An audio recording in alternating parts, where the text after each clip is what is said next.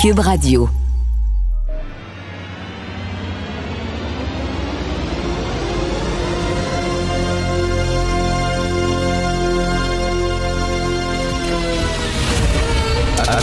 Attention, cette émission est laissée à la discrétion de l'auditeur.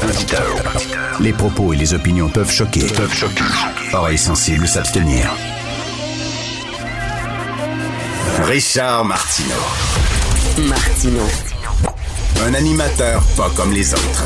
Richard Martineau. Cube Radio. Bonjour, bon mercredi, bon lendemain de budget. Est-ce que vous êtes content? Merci d'écouter Cube Radio. Alors, euh, écoutez, on va parler, tiens, d'art et spectacle. J'ai vu qu'on va avoir une version moderne de Moi et l'autre. J'ai vu ça. Kim Lisotte, euh, qui est en train d'écrire ça. Euh, Kim euh, Lévesque Lisotte, euh, une pièce de théâtre sur Moi et l'autre. Il y a déjà eu Symphorien, une pièce de théâtre coécrite par euh, Pierre Huet et Louis Saya. Il y a une pièce de théâtre qui va être inspirée de deux femmes en or, puis ça va même faire un film. C'est Chloé Robichaud, je crois, qui va réaliser le film. Donc, on redécouvre nos classiques des années 70, hein? Moi et l'autre, deux femmes en or, Symphorien. Et pendant ce temps-là, au Gala des Oliviers, les jeunes humoristes disent aux vieux, tassez-vous. Vous êtes plus bon, vous êtes plus pertinent, vous êtes dépassé, tassez-vous. C'est drôle, hein, parce que ces jeunes humoristes-là euh, sont en train de faire revivre des classiques des années 70. Bien sûr, on va les réécrire à la sauce d'aujourd'hui. Hein? Et là, vous pouvez être sûr que Deux femmes en or, ben, ça va être une lecture féministe.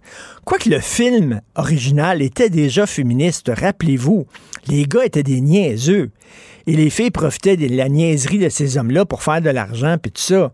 Euh, les maris des deux femmes en or, c'était deux bozos. Les femmes qui couchaient avec ces deux femmes-là, c'était deux niaiseux aussi. C'était des jeunes lectures féministes. Ben, bref, on va les réécrire. Mais concernant le gala des Oliviers, les jeunes qui arrivent, puis tassez-vous, puis on arrive. En même temps, ça fait...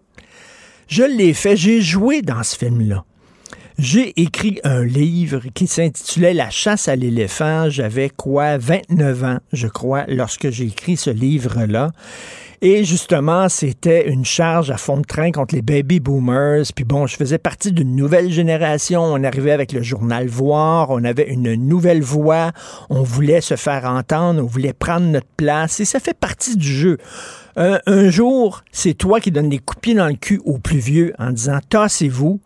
Et à un moment donné, tu te réveilles, puis c'est toi qui se fait donner des coups de pied dans le cul parce que c'est à toi à te tasser, puis y a une nouvelle gang de jeunes qui disent, ben tassez-vous.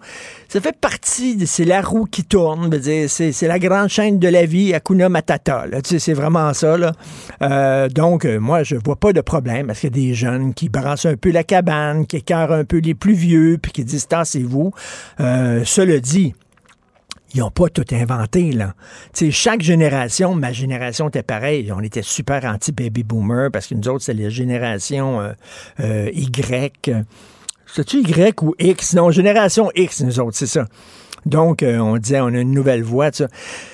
Puis bon, chaque génération dit, nous autres, on va changer les affaires, puis plus rien ne sera jamais pareil. Et comme euh, ma conjointe Sophie le note euh, dans sa chronique aujourd'hui de façon fort juste, elle dit, je m'excuse, mais quand vous dites les jeunes que les, vieux, euh, dans les relations hommes-femmes, c'était c'était des poussiéreux, c'était c'était discriminatoire, c'était patriarcal, etc., vous n'êtes pas tellement mieux, là. Les jeunes, les jeunes humoristes, je m'excuse, mais il y en a beaucoup, il y a des allégations d'agression sexuelle, de méconduite sexuelle contre certains jeunes humoristes. Il y a des chanteurs qui grainent, hein, qui se trempent la, la dans les drinks des filles, dans les bars. C'est pas tellement mieux les relations hommes-femmes chez les jeunes, mais ça fait partie du jeu. Quand tu arrives, tu dis, nous autres, on va faire les affaires différentes. Tu penses changer le monde. Et à un moment donné, quand tu as les cheveux un peu plus gris, tu vois que c'est le monde qui t'a changé. C'est comme ça, mais ça prend des gens plus vieux qui résistent au changement puis qui disent Hey, il faut pas tout envoyer promener. Il y a des choses qu'il faut préserver. Il y a des choses qu'il faut conserver. Ça, c'est le mouvement conservateur. Ça prend ça. Mais ça prend aussi des jeunes qui disent Nous autres, on veut faire table rase. Nous autres, on veut changer les affaires. On a une nouvelle vision des choses. Ça prend ça. S'il y a rien que des gens qui font table rase puis tu pas de conservateurs, c'est pas bon.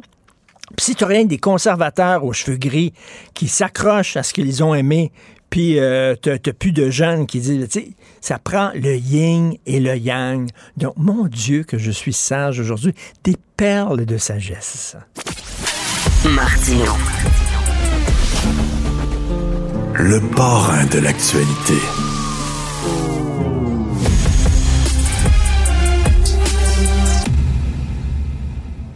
Cette affaire qui est complètement tirée d'un film d'espionnage, pourquoi? C'est vraiment intéressant?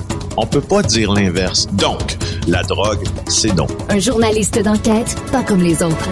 Félix Séguin.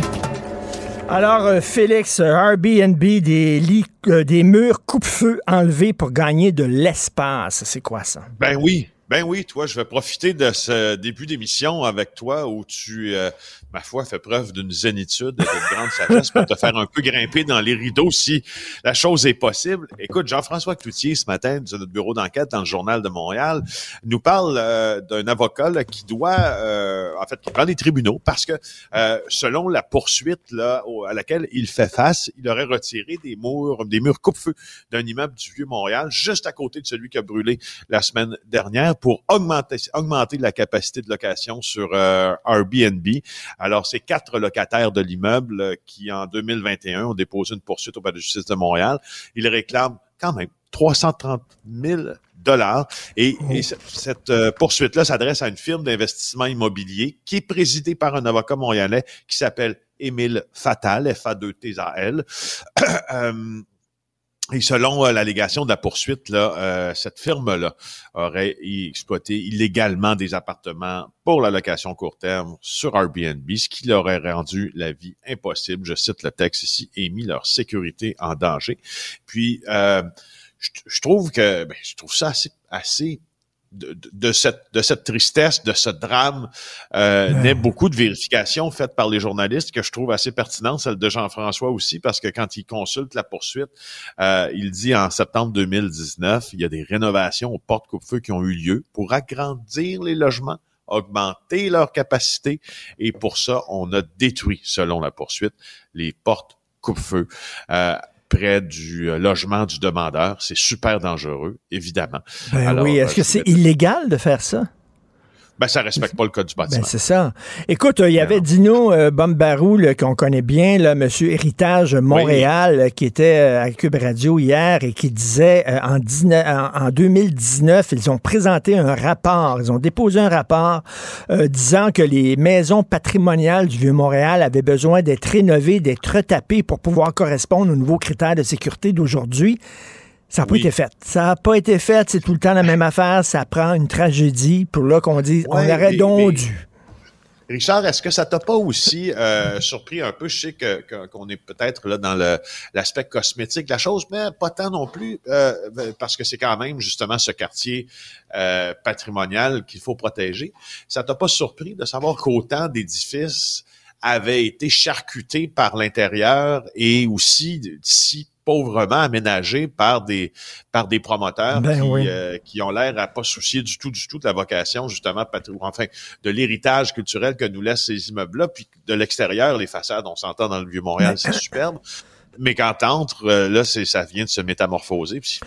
mais mais ce que, ce que je comprends pas, écoute, je, je demeurais à Outremont et je, je écoute, j'avais, j'avais fait une terrasse, puis là, la terrasse, a dépassé, je te jure, de 3 cm, OK? Là, vraiment, là, euh, les, les, les, normes. Et là, t'avais l'inspecteur d'Outremont qui est arrivé, là, avec son maître à mesurer, puis qui commençait à mesurer tout. Puis tu sais, tu le sais, tu, tu construis un cabanon dans ta cour, Christy, là, puis t'as trois inspecteurs qui arrivent, puis euh, ils commence à mesurer la largeur, la longueur. Comment ça se fait que tu peux faire des rénovations comme ça qui sont dangereuses et qu'il n'y a aucun problème? Il n'y a personne qui vérifie quoi que ce soit. Non, il n'y a personne qui, oui, approuve. Tu sais. Exactement, mais dépasse pas de deux pouces, par exemple. Ben non. Ton cabanon, là, où, tu, tu ranges euh, ton vélo, là, il ne faut pas qu'il dépasse de deux pouces. Exactement. C'est vraiment fou. Mais bref, euh, écoute, on en apprend, puis ça prend toujours ça, une tragédie pour qu'on bouge un peu. Euh, Bernard ben Drinville veut enquêter là, sur ces euh, allégations, ces accusations là, de d'agression sexuelle dans les écoles. Il y a un autre cas à l'école Stanislas, au collège Stanislas. Oui. Oui, puis bon, le, collège Stanislas, là, Stan hein, de Montréal, qui est qui est très populaire. Euh, beaucoup de beaucoup d'enfants donc euh, vont à ce collège privé. Ben là, on apprend qu'il y a un enseignant, Alexandre Gagné, 48 ans, au niveau secondaire et collégial à Stanislas, qui a, mis, a été mis en état d'arrestation hier matin dans le quartier Rosemont où il habitait là, par le service de police de la ville de Montréal. Alors, pourquoi il a été arrêté? 15 chefs d'accusation. Agression sexuelle, contact sexuel, action indécente, distribution de matériel sexuellement explicite, leur distribution de cannabis à une personne de moins de 18 ans, six victimes entre novembre 2019 et décembre dernier, tous de l'école où il enseignait les sciences économiques et sociales. Euh, le gars, il envoyait des photos de lui nu à ses jeunes étudiants. Écoute, c'est sûr que ça va se savoir puis qu'ils vont se montrer ça euh, dans, la cour de l'école et que les parents vont le savoir. Si tu, faut-tu que tu aies une pulsion incontrôlable pour faire ça? Et là, Bernard Drinville, il dit, on va faire le ménage là-dedans. Mais tu sais, si le gars n'a pas de dossier judiciaire, s'il n'a jamais été pogné, comment tu peux savoir quand tu l'embauches que le gars a des tendances pédophiles ou pas? On ne sait pas, tu sais. C'est ça, mais il y a quand même eu au cours des derniers euh, mois beaucoup de signaux de fumée là qui euh, qui pouvaient faire dire à Bernard Drinville que c'était le temps de déclencher cette enquête entre guillemets parce que c'est elle s'appelle comme ça de portée générale après ces dénonciations là d'allégations d'inconduite de nature sexuelle, de comportement inadéquat. Euh, alors, il l'a annoncé hier, finalement. Je veux dire, ça, on, ne peut que s'en réjouir. Euh, la, la, la, question, c'est parce que là, ce qu'on a fait, là, euh, tu sais, il y a eu des allégations aussi à l'école secondaire, massé vanier, harcèlement, agression sexuelle. Il y a eu des rapports préliminaires qui faisaient état de constats, de recommandations. Euh, et puis là, on a décidé finalement de faire une grosse enquête. La seule question que je me pose dans cette grosse enquête-là, euh, honnêtement, ça m'était inconnu, moi, que le ministère de l'Éducation disposait d'enquêteurs. Là. Ah Qu'est-ce que cette enquête-là va trouver que la police ne trouverait pas? Tu sais, parce qu'au fond, tu le dis bien, euh, tu le dis bien, Richard, je veux dire, euh, les, les, les, gens qui sont des agresseurs sexuels ou agresseurs sexuels présumés ou pédophiles euh, présumés, normalement, sais, bon, même s'il y en a qui ont l'indélicatesse d'envoyer des photos d'eux nus, normalement, ils ne crient pas sur les toits. Là. Et la police, tu sais, on compte sur une dénonciation qui va être traitée par les autorités compétentes. En lieu, en lieu et place, c'est la police. Je me demande qu'est-ce que l'enquête de, du ministère de l'Éducation va euh, venir nous dire de plus. Là. Exactement, exactement. On le sait pas. D'ailleurs, écoute, de, parlant d'allégations d'inconduite sexuelle, alors euh, la Ligue de hockey junior majeur du Québec, de nouvelles allégations. Ah, ils n'ont pas fini, hein? La Ligue de hockey junior majeur, là, là, on a une allégation là, qui remonte à la première moitié des années 90. Ça fait plus de 25 ans, un quart de siècle. Alors euh, là, c'est Martin Lavallée là, qui, euh, qui euh, réchauffe là, la chaise en attendant, ben, il est là par intérim en attendant Mario Cecchini, nouveau commissaire là, qui va succéder à Monsieur Courteau. Alors lui, il a dit que c'est venu à leurs oreilles et ils ont ils procèdent à une quête, et je cite une quête d'information. C'est un nouveau mot, ça, que j'apprends, que, que, je comprends. Je comprends très bien, c'est facile à comprendre, quête d'information. Mais c'est la nouvelle fois, c'est la première fois que j'entends ça dans une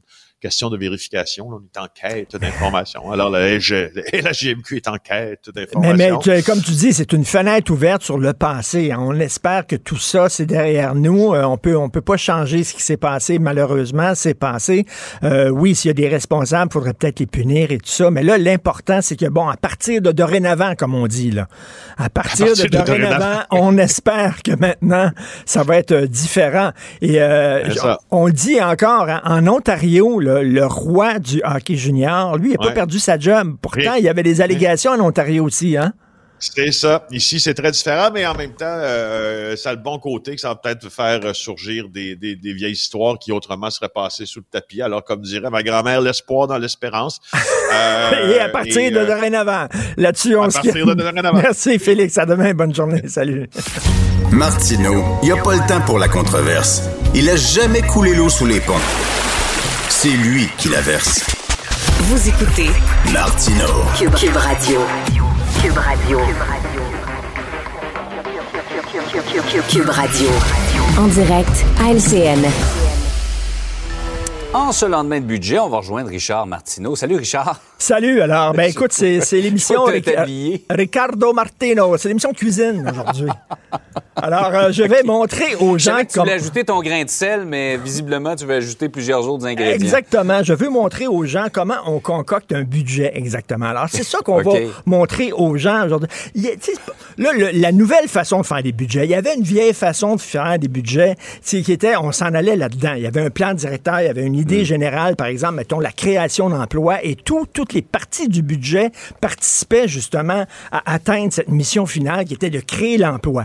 Mais ça, c'était lourd un peu. C'était un peu lourd. Aujourd'hui, c'est pas Mm. comme ça. Aujourd'hui, c'est les nouveaux budgets. C'est la technique du saupoudrage qu'on appelle. Alors, je vais vous montrer Ah, OK. comment on prépare un budget. Alors, ça vous prend les journaux des trois dernières semaines. Très important. Pas, des, pas des quatre dernières semaines. Les gens n'ont pas la mémoire qui remonte jusque-là. Les trois dernières semaines, vous prenez tous les journaux, vous mettez ça sur votre table. Et là, vous dites, c'est quoi les histoires qui ont fait la manchette au cours des trois dernières semaines? Là, tu dis, ah, tiens, qu'est-ce ça? Il y avait une coupe d'histoires, sa santé mentale. On va donner de l'argent pour la santé mentale. Alors là, tu en prends, tu saupoudres un peu comme ça. Pas trop. Pas trop quand même, sa santé Ouais. mentale, parce qu'il y a beaucoup d'autres choses aussi qu'il faut faire. là. Mais tu, tu saupoudres un peu. Alors tu dis, bon, l'inflation, et qu'on en a parlé au cours des derniers jours, on va faire une petite baisse d'impôts. Ça, c'est bon, une petite baisse d'impôts. 1,7 milliard. Eh, Ça, c'est gros. Dans, dans le fond, c'est 2 à, 2 à 6 piastres par semaine. Tu vas pas loin que ça, mais ça fait rien. Donc, on met un petit peu de baisse d'impôts comme ça. Et là, tu mélanges tout ça. OK. Attends une minute. Et là, attends, le français. Il y a eu un texte, justement, les tests de français. Au tabarnouche qu'on en a parlé. Alors, un petit peu pour le français. Tu mélanges tout ça. C'est quoi ça? Alors, écoute. ça, tu veux pas On savoir dirait c'est quoi. tu veux pas savoir c'est quoi. C'est une sauce. Une sauce blanche. OK? Alors, euh, chemin Roxham, on en a parlé beaucoup. L'in- L'intégration des immigrants, c'est important. Ça Ouais. en prend un petit peu aussi d'intégration des immigrants aussi.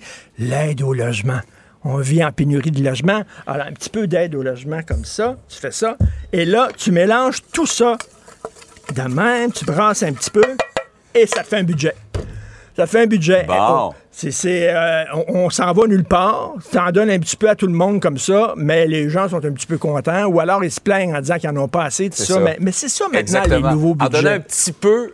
Ouais, c'est ça. En donnant un petit peu à tout le monde, ben, ça fait en sorte que personne n'est vraiment satisfait. Personne n'est satisfait, mais tout le monde a son petit. euh, Donc, euh, c'est ça. C'est léger, c'est bon. Puis euh, jusqu'au prochain budget. C'est très le fun. C'est le même qu'on fait un budget. mon Ah, cher. ben c'était une façon pratique et, euh, ludique de voir le budget d'hier.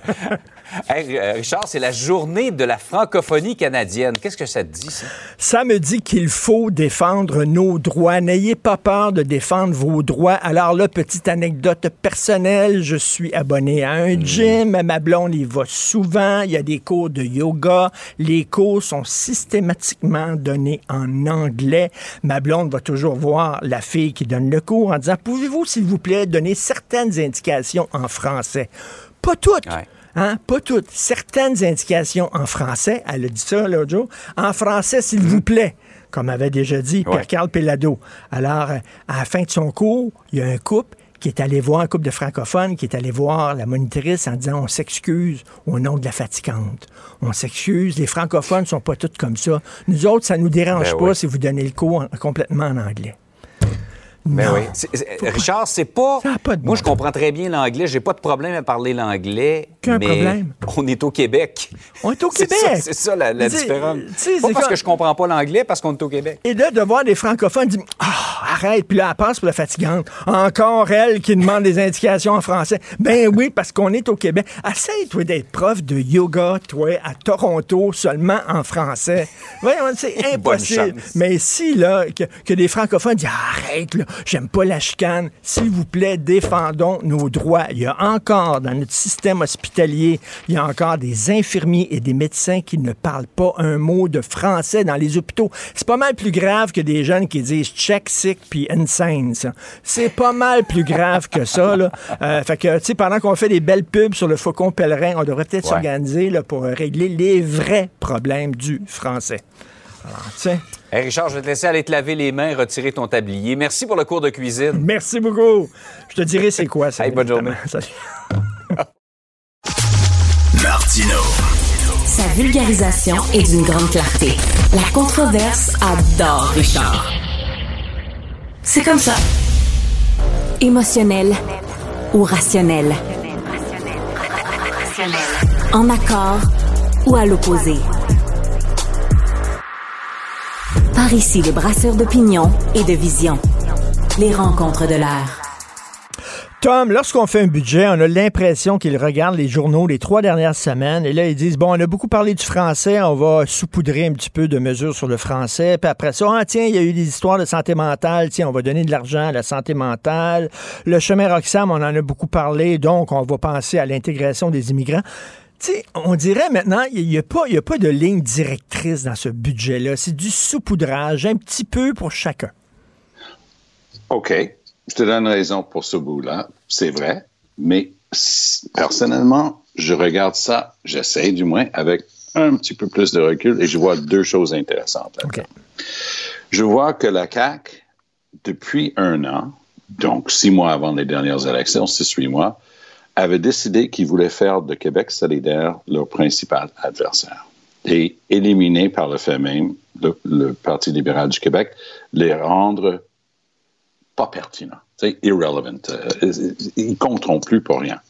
Alors, comment ils ont fait ça? Ben, à chaque fois qu'il y avait des questions le printemps dernier, à la période des questions, François Legault, un petit peu, euh, Gabriel Nadeau-Dubois, ça me rappelait la, lutte du, samedi après-midi, Killer Kowalski versus Abdullah the Butcher.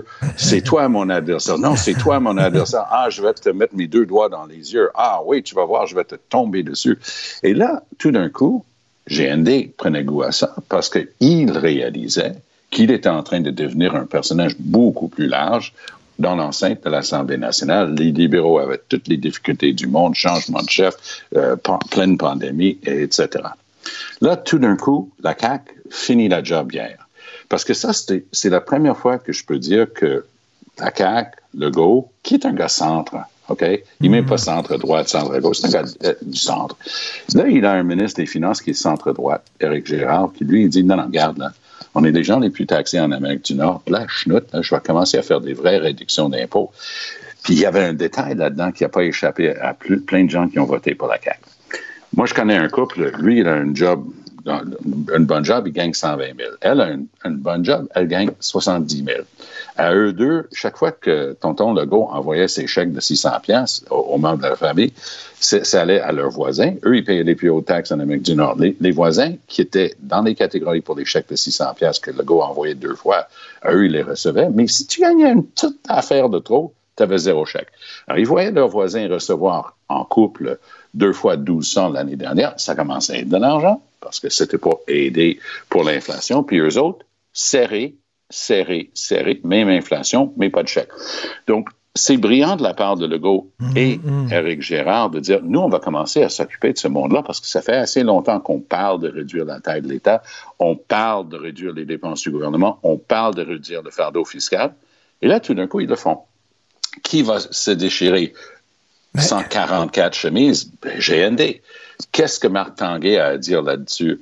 Euh, euh, mais, mais, mais, mais, mais, regarde, on dit 1,7 milliard, ça va coûter cette réduction-là d'impôts. C'est mhm. un chiffre important, mais tu sais, dans mhm. les faits, dans les faits, il y a des gens, ça va être 2 dollars par semaine et d'autres, les gens un peu plus fortunés, 6 dollars par semaine. Je m'excuse, mais comme on dit en bon québécois, tu vas pas chier loin avec ça. Là.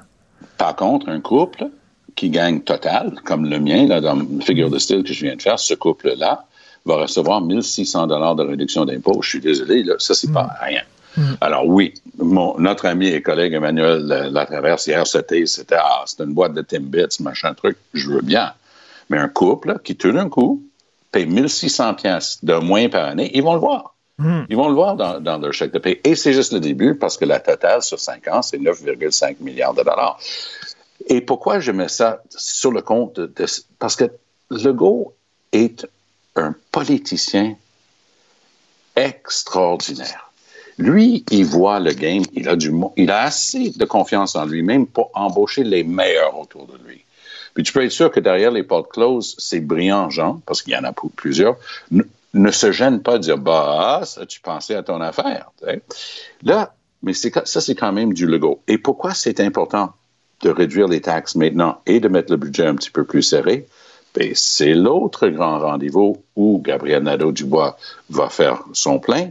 C'est les négociations qui sont en cours avec le secteur public. Alors, tu imagines le scénario, Richard? Legault va prendre le micro comme René Lévesque avait fait dans le temps. Il est allé devant un tableau comme si c'était le bon vieux temps. Il a expliqué les augmentations, la fonction publique, pourquoi il fallait couper et tout ça. Là, tu imagines Legault en train de dire au public, écoutez, là, vous me squeezez fort pour les infirmières, puis les ci, puis les ça, mais en fin de compte, on a donné ceci comme augmentation, puis cela comme changement, puis il n'y a plus de temps supplémentaire obligatoire. Oh, puis by the way, si jamais je donnais moindrement ce qu'ils sont en train de demander, oubliez vos réductions d'impôts. Hop là, et là, tout d'un coup, le, le go, le fin finaux, il vient de mettre pas mal de monde dans le public. Et là, tu dis, il coupe, il coupe l'herbe sous le pied et de QS et du Parti libéral. Ah ben, bonne chance au Parti libéral là-dedans. De toute façon, j'ai jamais compris, mais sincèrement jamais compris, leur folie de dire que Marc Tanguay pouvait se dire chef intérim, mais garder la porte ouverte pour se présenter, parce qu'à chaque fois que puis Marc Tanguay, c'est pas un gars dépourvu de talent, là, mais chaque fois qu'il prend une décision, la question se pose tout à fait honnêtement, est-ce qu'il prend cette décision pour lui-même ou pour le mhm. bien du parti? Parce que pour lui-même, est-ce que c'est pour aider sa course éventuelle à la chefferie ou est-ce que c'est le meilleur move pour le parti? C'est incompréhensible, la situation dans laquelle ils se sont mis. Et euh, le troisième lien là-dedans, dans le budget, euh, non, non, mais Éric, Duham me dit s'il n'y a pas d'argent sur le troisième lien, il devrait démissionner, M. Gérard. Qu'est-ce que tu en oh, penses? Oh, oh, oui, le, même Éric Duhem qui, disait que c'était la folie furieuse. Euh, mais parfois, le fait d'avoir été en gouvernement pendant des décennies te donne des, trucs où tu regardes des gens autour de toi et dis, mais tu sais pas que le tunnel, c'est du pure bullshit. Il y aurait jamais de tunnel entre Québec pour 12 fonctionnaires de, de Lévis qui vont aller travailler à la SAC euh, du côté de la ville de Québec, puis 15 fonctionnaires de Québec qui vont aller travailler chez Desjardins. On va faire un tunnel comme si on était en train de creuser en, dessous de la Manche entre le Royaume-Uni et l'Europe wake up, tu smell the coffee, ça n'aurait jamais lieu. En fait, le gars qui a été la plus lucide sur qu'est-ce qu'il faut faire pour connecter les deux s'appelle Eric Duhem.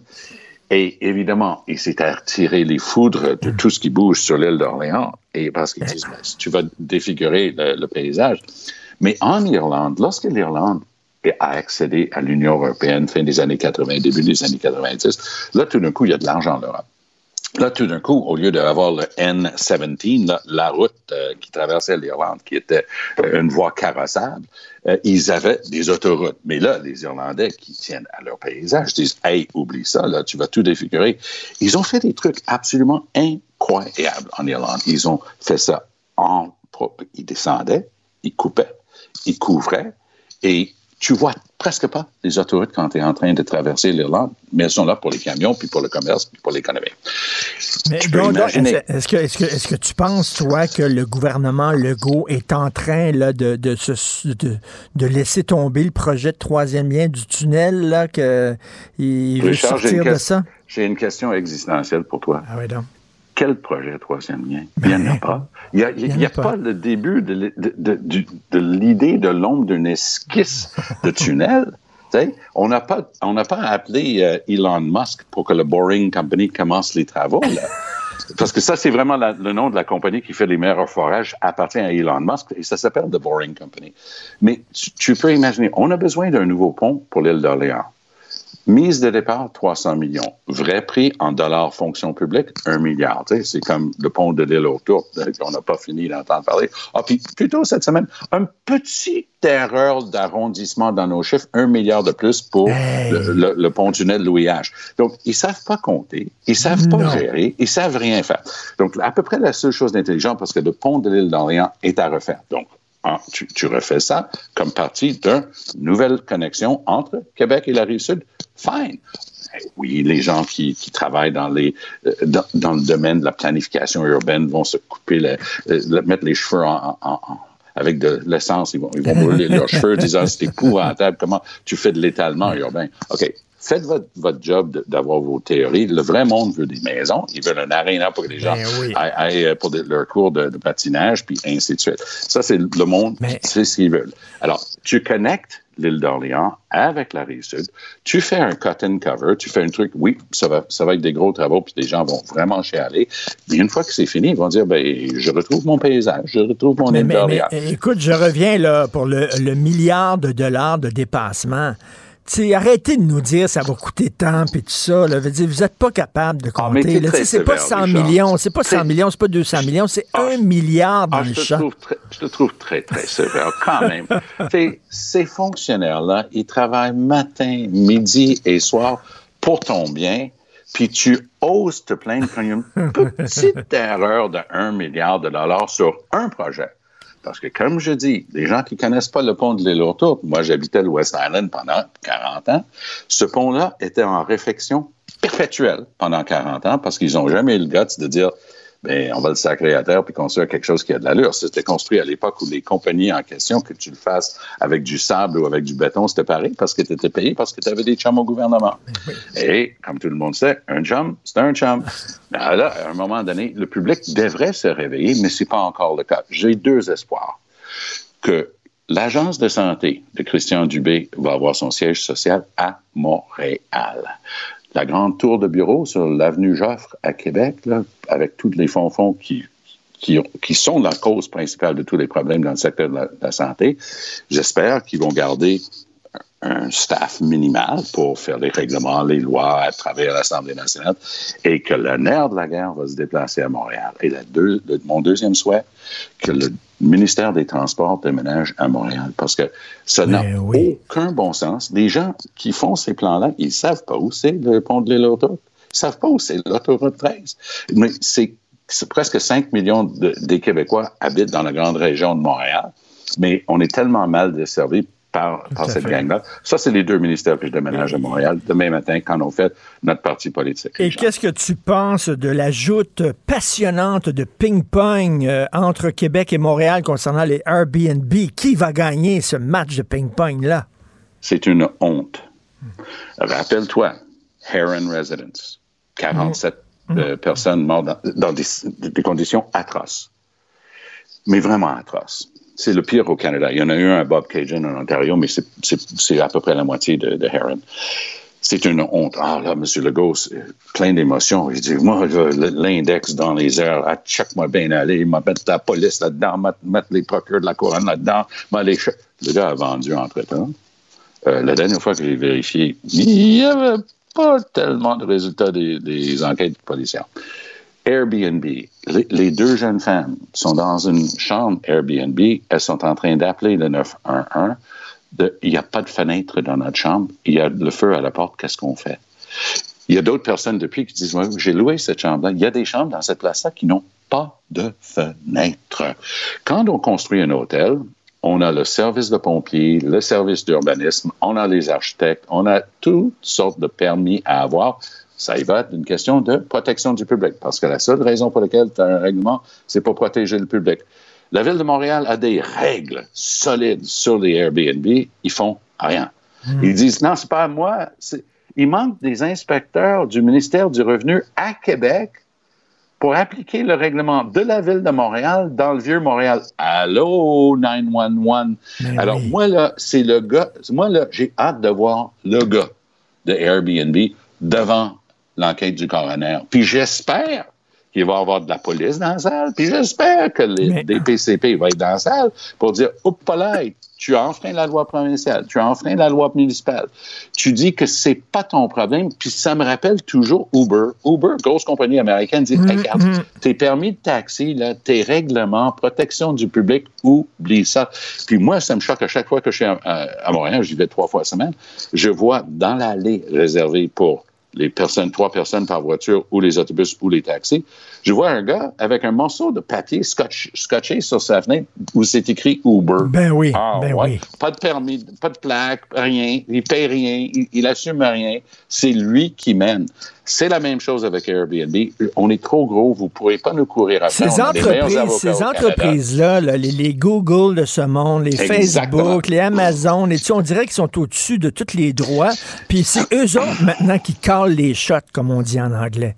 C'est eux autres, là, Uber. Mais, mais tout à fait. Euh, J'étais encore étudiant en droit aux années 70. J'ai participé à un débat avec Ralph Nader et Eric Kierans. Euh, et c'était fascinant parce que Nader, déjà à l'époque, ça, c'est le gars qui a combattu contre General Motors pour la sécurité des voitures aux États-Unis. Mais c'est celui, celui qui a imposé justement le port de la ceinture. Là. Exactement. Puis euh, son livre Unsafe at Any Speed a complètement révolutionné la mm. sécurité des voitures. Alors, lui, il, a dit dans, dans ce débat-là, il dit, écoute, on a des compagnies multinationales aujourd'hui. Je parle, moi, j'étais le président de l'Association des étudiants en droit, on parle de 75, 76, 76 probablement.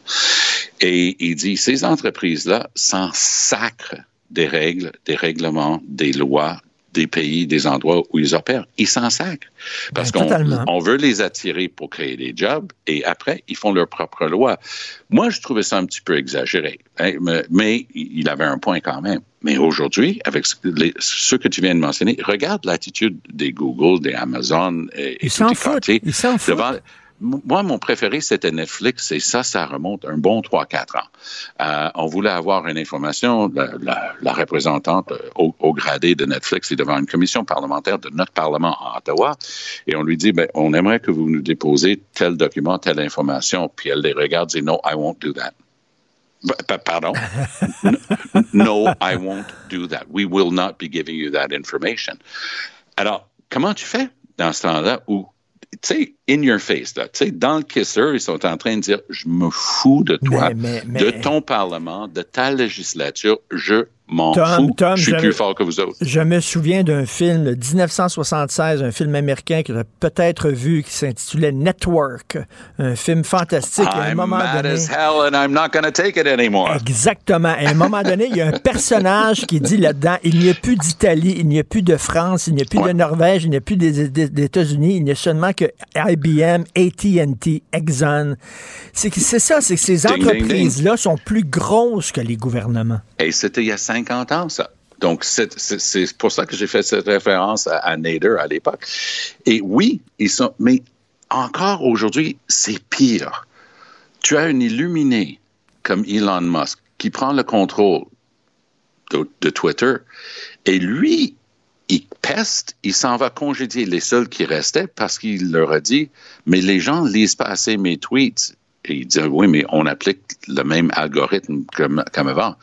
Ben, il dit, gang d'imbéciles, il fallait changer l'algorithme. Je veux que les gens soient obligés de, lire ce que j'écris. Ça, c'est une forme de dictature à laquelle personne n'aurait jamais pensé dans un livre de science-fiction. Le monde a, changé le 6 janvier 2020 21. Pourquoi? Ben, parce que Donald Trump a utilisé les médias sociaux pendant quatre ans. Il a été aidé en cela par les maîtres à penser de contrôle des médias sociaux qui sont les Russes. Il a été aidé pour devenir président des États-Unis. Puis quelqu'un t'aurait écrit en, en 2016, à l'aube de son assermentation, que Donald Trump était si dangereux qu'il pourrait faire une révolution où il mettrait des milliers de personnes dans la rue et ils vont investir le Congrès mhm. américain, tuer des policiers, tout saccager et se faire filmer sur le bureau du président de la Chambre des, euh, représentants, tu aurais dit, ben là, là, tu pousses la dose un petit peu, là. Mais ça s'est passé.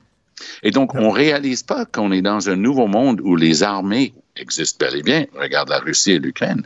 Mais l'armée électronique que la Chine a déployée pour battre le maire de Vancouver, la troisième plus grande ville au Canada, parce qu'ils n'aimaient pas le fait que ce type-là, il a un nom qui s'appelle Kennedy Stewart, se tenait debout contre euh, le, le, fait qu'en Chine, il n'y a pas de droit de la personne pour les Ouïghours et pour les gens. Ils disent, moi, je ne pas mes amis, là, je veux, continuer de travailler contre eux autres. Et eux, ils l'ont débarqué de là. Puis le, CRS, SCRS le sait. Ils ont les preuves concrète de ça. Et on a l'impression que les, grosses entreprises rêvent d'un monde comme ça où ils vont pouvoir euh, régner en roi et maître au-dessus des lois, au-dessus des populations. Merci oui, beaucoup, mais ça Tom. Prend, ça, prend, ça prend des élus qui ont le guts d'arrêter de jouer au ping-pong pour reprendre ton image et dire là, je vais appliquer mes lois dans l'intérêt de la protection du public. Merci beaucoup, Tom. Salut, On se reparle demain. demain. Si vous voulez lire euh, les commentaires de Jean-François Lisée, qui va revenir de vacances à un moment donné, dans pas grand temps, et si vous voulez vous abonner à son excellent balado, il revient sur euh, l'actualité, puis il revient aussi sur les grandes dates de l'histoire du Québec avec son humour légendaire. Allez sur la boîte Joignez-vous à la discussion. Appelez ou textez le 187 Cube Radio 1877 827 2346. Alors, on parle beaucoup de santé mentale ces temps-ci. Bien, c'est euh, l'occasion pour moi de recevoir quelqu'un que j'aime beaucoup, un ancien collègue de travail, un ami, Mathieu Arsenault. Il est cinéaste, il est directeur photo, monteur, réalisateur. Il a travaillé euh, avec Benoît et moi sur Les Francs-Tireurs, puis euh, il est extraordinaire. Et il a fait un film il y a quelque temps que vous devez voir qui s'intitule Tenir tête, qui porte sur la bipolarité, où il raconte ses propres problèmes de santé mentale son épisode psychotique qui s'est déroulé il y a 10 ans. On écoute un extrait de Tenir tête. Il a laissé sa job. Je, je sais pas, j'étais partie au durant la journée, j'avais été travailler, j'imagine. Je reviens. Mathieu il me dit, je viens de me booker un, un billet d'avion. Deux semaines, je pars en Californie tout seul. Genre, je pars dans trois jours. Je suis comme, quoi?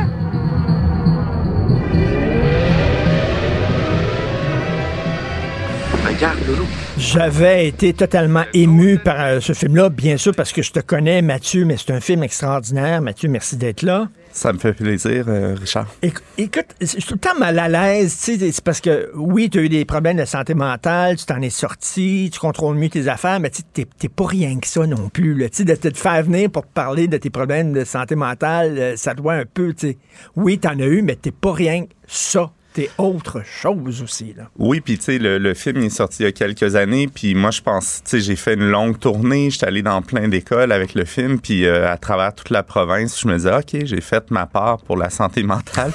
Puis, il y a encore la demande, puis l'actualité euh, nécessite que je revienne faire ce genre d'entrevue-là, parce que le contexte se corse pour les gens comme, euh, comme moi. J'ai été ben, très euh, frappé par les, les trois drames consécutifs Oui. qu'il y a eu à Laval, euh, Amqui euh, Rosemont. et Rosemont. Et à travers ça, par euh, le ministre Bonnardel qui réfléchissait à voix haute de peut-être enlever le permis de conduire des gens comme moi, tu sais, qui, qui ont des troubles de, de bipolarité ou parce que l'association psychose et violence, elle est fausse oui. et mais est toujours utilisé dans les médias, dans les séries comme Stat par euh, le ministre, par les gens en général, par les gérants d'estrade qui disent ben oui, c'est encore un psychotique euh, violent puis tout ça. Mais tu sais, je suis pas euh, Jack dans The Shining moi là, je suis un cinéaste, je suis un père de famille, je suis un être humain réel euh, connecté avec la société qui veut vivre puis euh, j'aime pas ça voir ce contexte. Et je veux revenir, là, parce qu'il y a beaucoup de choses dans ce que tu dis. Bon, prenons seulement l'angle de Bonardel, là, qui disait, là, il y a un gars qui a foncé sur une garderie avec un autobus, fait qu'il dit peut-être qu'on devrait réf- réfléchir, est-ce qu'on devrait enlever les permis de conduire aux gens qui ont des problèmes de santé mentale? Juste comme on dit aux, gens qui ont des problèmes d'aller consulter. Que là, t'imagines un gars, il dit, ben là, j'irai pas consulter, Christy, parce qu'à un moment donné, ça va savoir que j'ai des problèmes de santé mentale, puis je vais perdre mon permis, fait que j'irai pas consulter. Mais c'était vraiment l'art de se tirer dans le pied, ça, là. Oui, puis aussi où les gens vont mentir en renouvelant leur permis de conduire, vont cacher leur diagnostic. Moi, je me suis déclaré euh, il y a quelques années en sachant pas les conséquences, mais là, chaque année, j'ai besoin que ma psychiatre remplisse un long formulaire pour que j'ai le droit de conduire. Et cette année, c'est que tu sais, les psychiatres sont occupés. Euh, elle a oublié de l'envoyer. Puis j'ai perdu mon permis de conduire l'automne dernier, alors vrai? que j'étais dans le rush de tournage.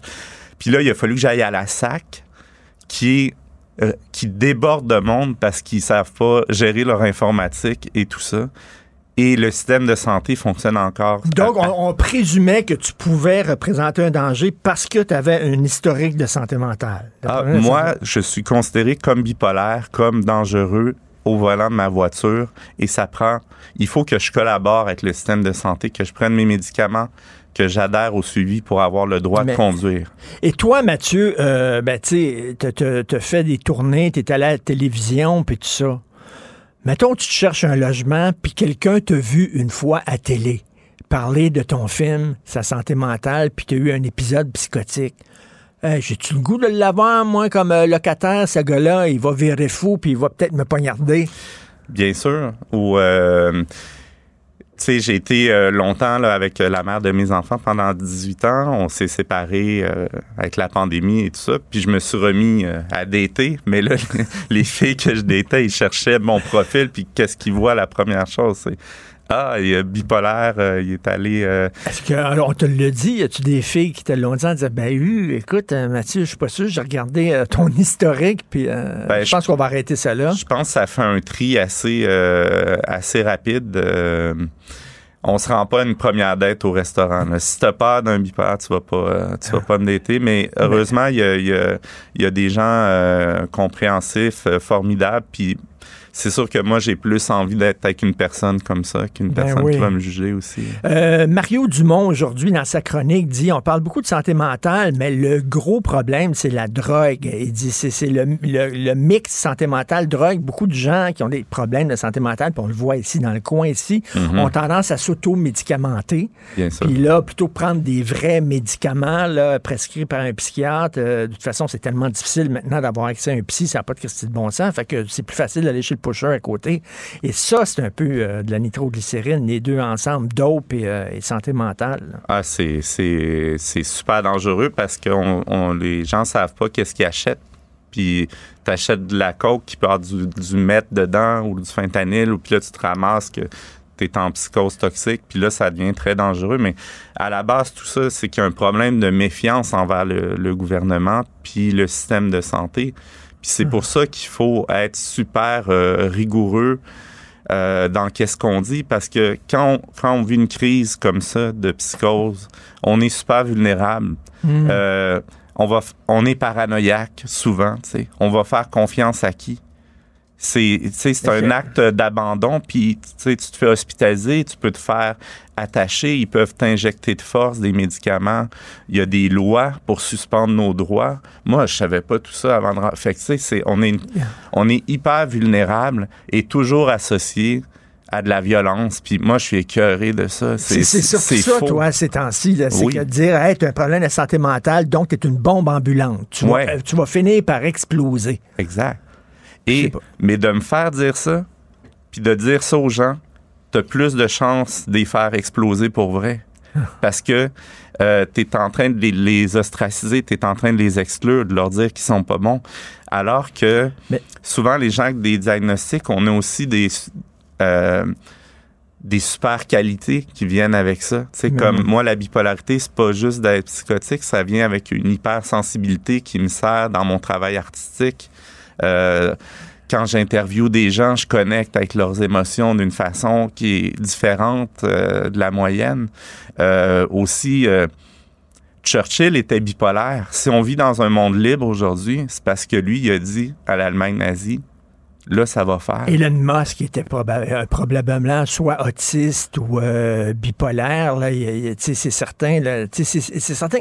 Tu es différent, mais ça te permet aussi peut-être de développer des, des, des, des, talents ou des.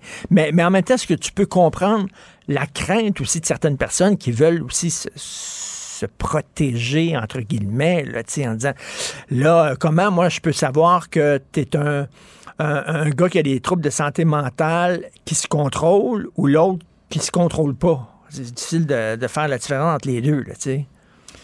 Euh, c'est sûr, mais la très grande majorité du temps, même à côté d'ici, là, en face, dans le parc Camille Gamelin, c'est le, le- un peu le zoo. Là, Ben tu ouais, sais pas à quoi t'attendre. Mais c'est extrêmement rare que euh, quelqu'un de psychotique va passer à l'acte ou va être euh, ultra violent. Souvent, ce qu'on dit, c'est que les gens, ils sont, euh, c'est spectaculaire, ça sort de la norme, mais ils sont pas dangereux. Ils sont dérangeants, mais ils sont pas dangereux. Ce C'est qui qu'ils sont dans un autre monde. Ce qui est vraiment choquant, moi, ce qui me choque tout le temps, c'est que quand il y a des gens qui sont en crise, mettons, ils pognent un couteau, une fourchette, la police arrive, les abat. Comme à Repentigny, là, le, tirent dessus. Tu dis, tabarnouche, vous êtes trois, quatre policiers, vous avez un teaser gun, vous avez, écoute, là, tu peux pas leur, leur tirer d'un genou ou quelque chose comme ça, n'importe quoi, là, essayer de, de- de- de les arrêter, de les mettre par terre. On dirait que le premier réflexe, c'est ça qu'on leur montre à Nicolette, à l'école de police, c'est que tu tires dans le thorax. Puis c'est, tu sais, c'est absurde, là, un gars avec un marteau contre euh, huit polices armées, tu sais, euh, calme-toi, là, tu Ben sais. oui. Puis, mais c'est ça aussi, euh, moi, avec le... Avec Tenir Tête, là, il y a une personne qui est responsable d'organiser ces tournées-là dans les écoles, tout ça, mais on, on vise aussi à développer un programme de formation pour les policiers, pour les ambulanciers, les paramédics. Et euh, tu sais, moi, j'ai fait une série sur les urgences en santé mentale. Puis les policiers, la moitié de le- des appels auxquels ils répondent, c'est des problèmes de santé mentale. Ben oui. C'est comme. Puis, Est-ce qu'ils sont formés? Ça, ben, tu sais, il y, a- il y a des initiatives, euh, tu sais, euh, ESUP, euh, ils ont quelques, quelques trucs, mais tu sais, le, le policier euh, moyen, là, c'est. C'est loin de son champ de conscience, ces problèmes-là. Il va développer une, une expérience avec le temps, mais euh, Écoute, euh, Amqui, là, euh, le, pr- le psychiatre, le, le psychologue le plus proche était à 100 km de là. Mhm. Alors, t'imagines que quelqu'un qui a un problème puis qui veut consulter, penses-tu qu'il va faire 100 km de route? Il y a un problème d'accès au psy. Il n'y a jamais eu autant de demandes, puis ça n'a jamais été aussi difficile d'avoir accès à un psy. Ça n'a pas de sens. Puis tu sais, j'étais euh, lundi soir dans une classe au cégep où euh, c'est des étudiants en psychologie, puis j'y voyais euh, tout allumer, poser des questions, être sensible, être. Ils ont me- réagi comment à ton film? Ben, je pense qu'en fait, souvent, c'est, toujours traité comme des problématiques ou une maladie, puis ils n'ont pas accès à une vraie personne qui a vécu ça, mais qui s'est relevée. Puis aussi, les gens à l'hôpital, ils voient des gens en psychose à répétition, les, les, les psychiatres, les médecins, puis ils, ils nous voient jamais dans notre vie d'avant ce qu'on était, puis dans notre vie d'après ce qu'on redevient. Ils nous voient dans le pire moment de notre vie. Fait que c'est, il, il faut des gens qui, qui sortent comme. Moi, j'ai pas fait ça de gaieté de cœur, là, de, de, de me taguer avec OK, moi, je suis bipolaire, puis je m'en sac, puis je vais aller le dire sur la place publique. Là. Il y, a, il des risques à ça. Il y a des risques, ça.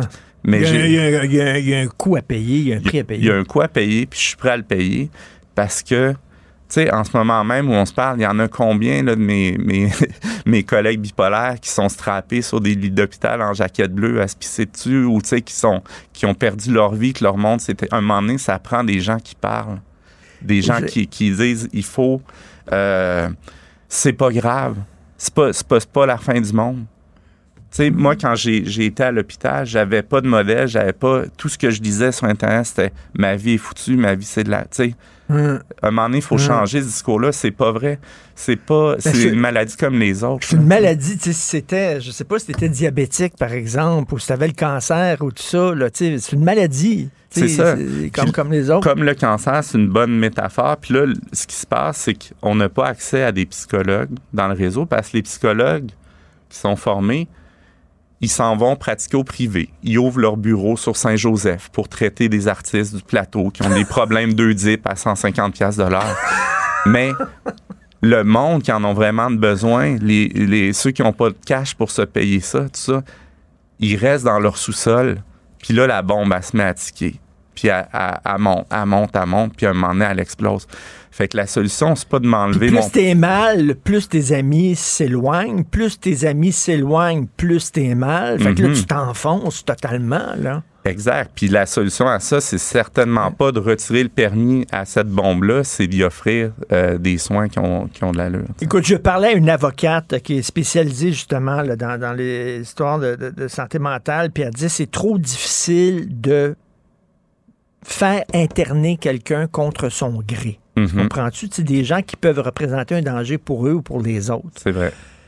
Est-ce que toi, dans ton, dans ton pire moment, là, dans ton pire moment, quand tu avais été complètement déconnecté, est-ce que tu aurais accepté, tu aurais aimé que quelqu'un te fasse interner contre ton gré, même si tu voulais pas? Ça aurait été violent, ça, comme, comme geste. Tu sais, tu peux placer quelqu'un dans un, un asile, entre guillemets, un hôpital psychiatrique à l'urgence Moi, là. Charles, si quelqu'un avait fait ça, si ma famille m'avait fait ça, puis on pensait à le faire, hein, mais je serais pas ici aujourd'hui, je serais devenu une bombe.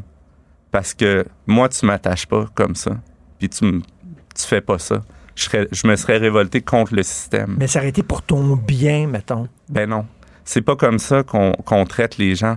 Si on veut traiter les gens, ça prend de la compassion, faut tendre la main, faut travailler avec eux, faut que ça- le, changement doit venir de l'intérieur de la personne, pas de l'extérieur. On peut pas forcer ça. On n'est pas des enfants, on n'est pas euh, euh, déficients, inaptes à décider. On est des adultes, on a des droits. Euh, après, je comprends qu'il faut stopper là, certaines situations où, où ça devient trop Ouais. violent, problématique. Mais en dehors de ça, ça reste un choix. Puis il faut que ce choix-là de se réinsérer ou de revenir dans la réalité, il soit attrayant.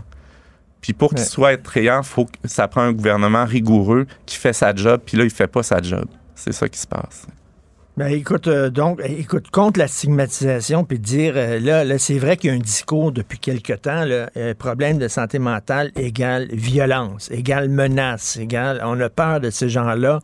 Faut soit les placer, soit les fuir. C'est ça que tu dis, là. Vous aggravez le problème plutôt Oui. que les. que Puis ceux qui les- disent ça, un jour, là, ça va peut-être être vous qui allez tilter, puis qui allez vous faire ramasser, puis que vos droits vont être suspendus. Fait que pensez-y comme il faut avant de propager des idées de cochonneries comme ça. Les gens qui veulent voir tenir tête, d'ailleurs, hein, ça t'a valu euh, deux Gémeaux, ce, ce film-là, très bien mérité. Il est vraiment très bon. Les gens qui veulent le voir, est-ce qu'il est disponible en ligne, il est disponible quelque part? ou- Ouais, il faut aller sur la, la page Facebook euh, Tenir tête film et euh, il y a un lien là, pour, euh, pour le, le- le visionnement euh, du film. Mhm. Je vais te recevoir une fois, puis on parlera pas de santé mentale. Ouais, avec zéro. OK, tu vas faire un film, on va parler de film, puis il n'y a pas une fois je vais présenter, je veux dire ça. Mathieu, c'était extraordinaire de travailler avec toi. Tu es un monteur vraiment avec une grande sensibilité, énormément de talent. J'ai bien hâte de voir ton prochain film. Ben, moi aussi. Merci, Mathieu Salut, Arsenault. Salut.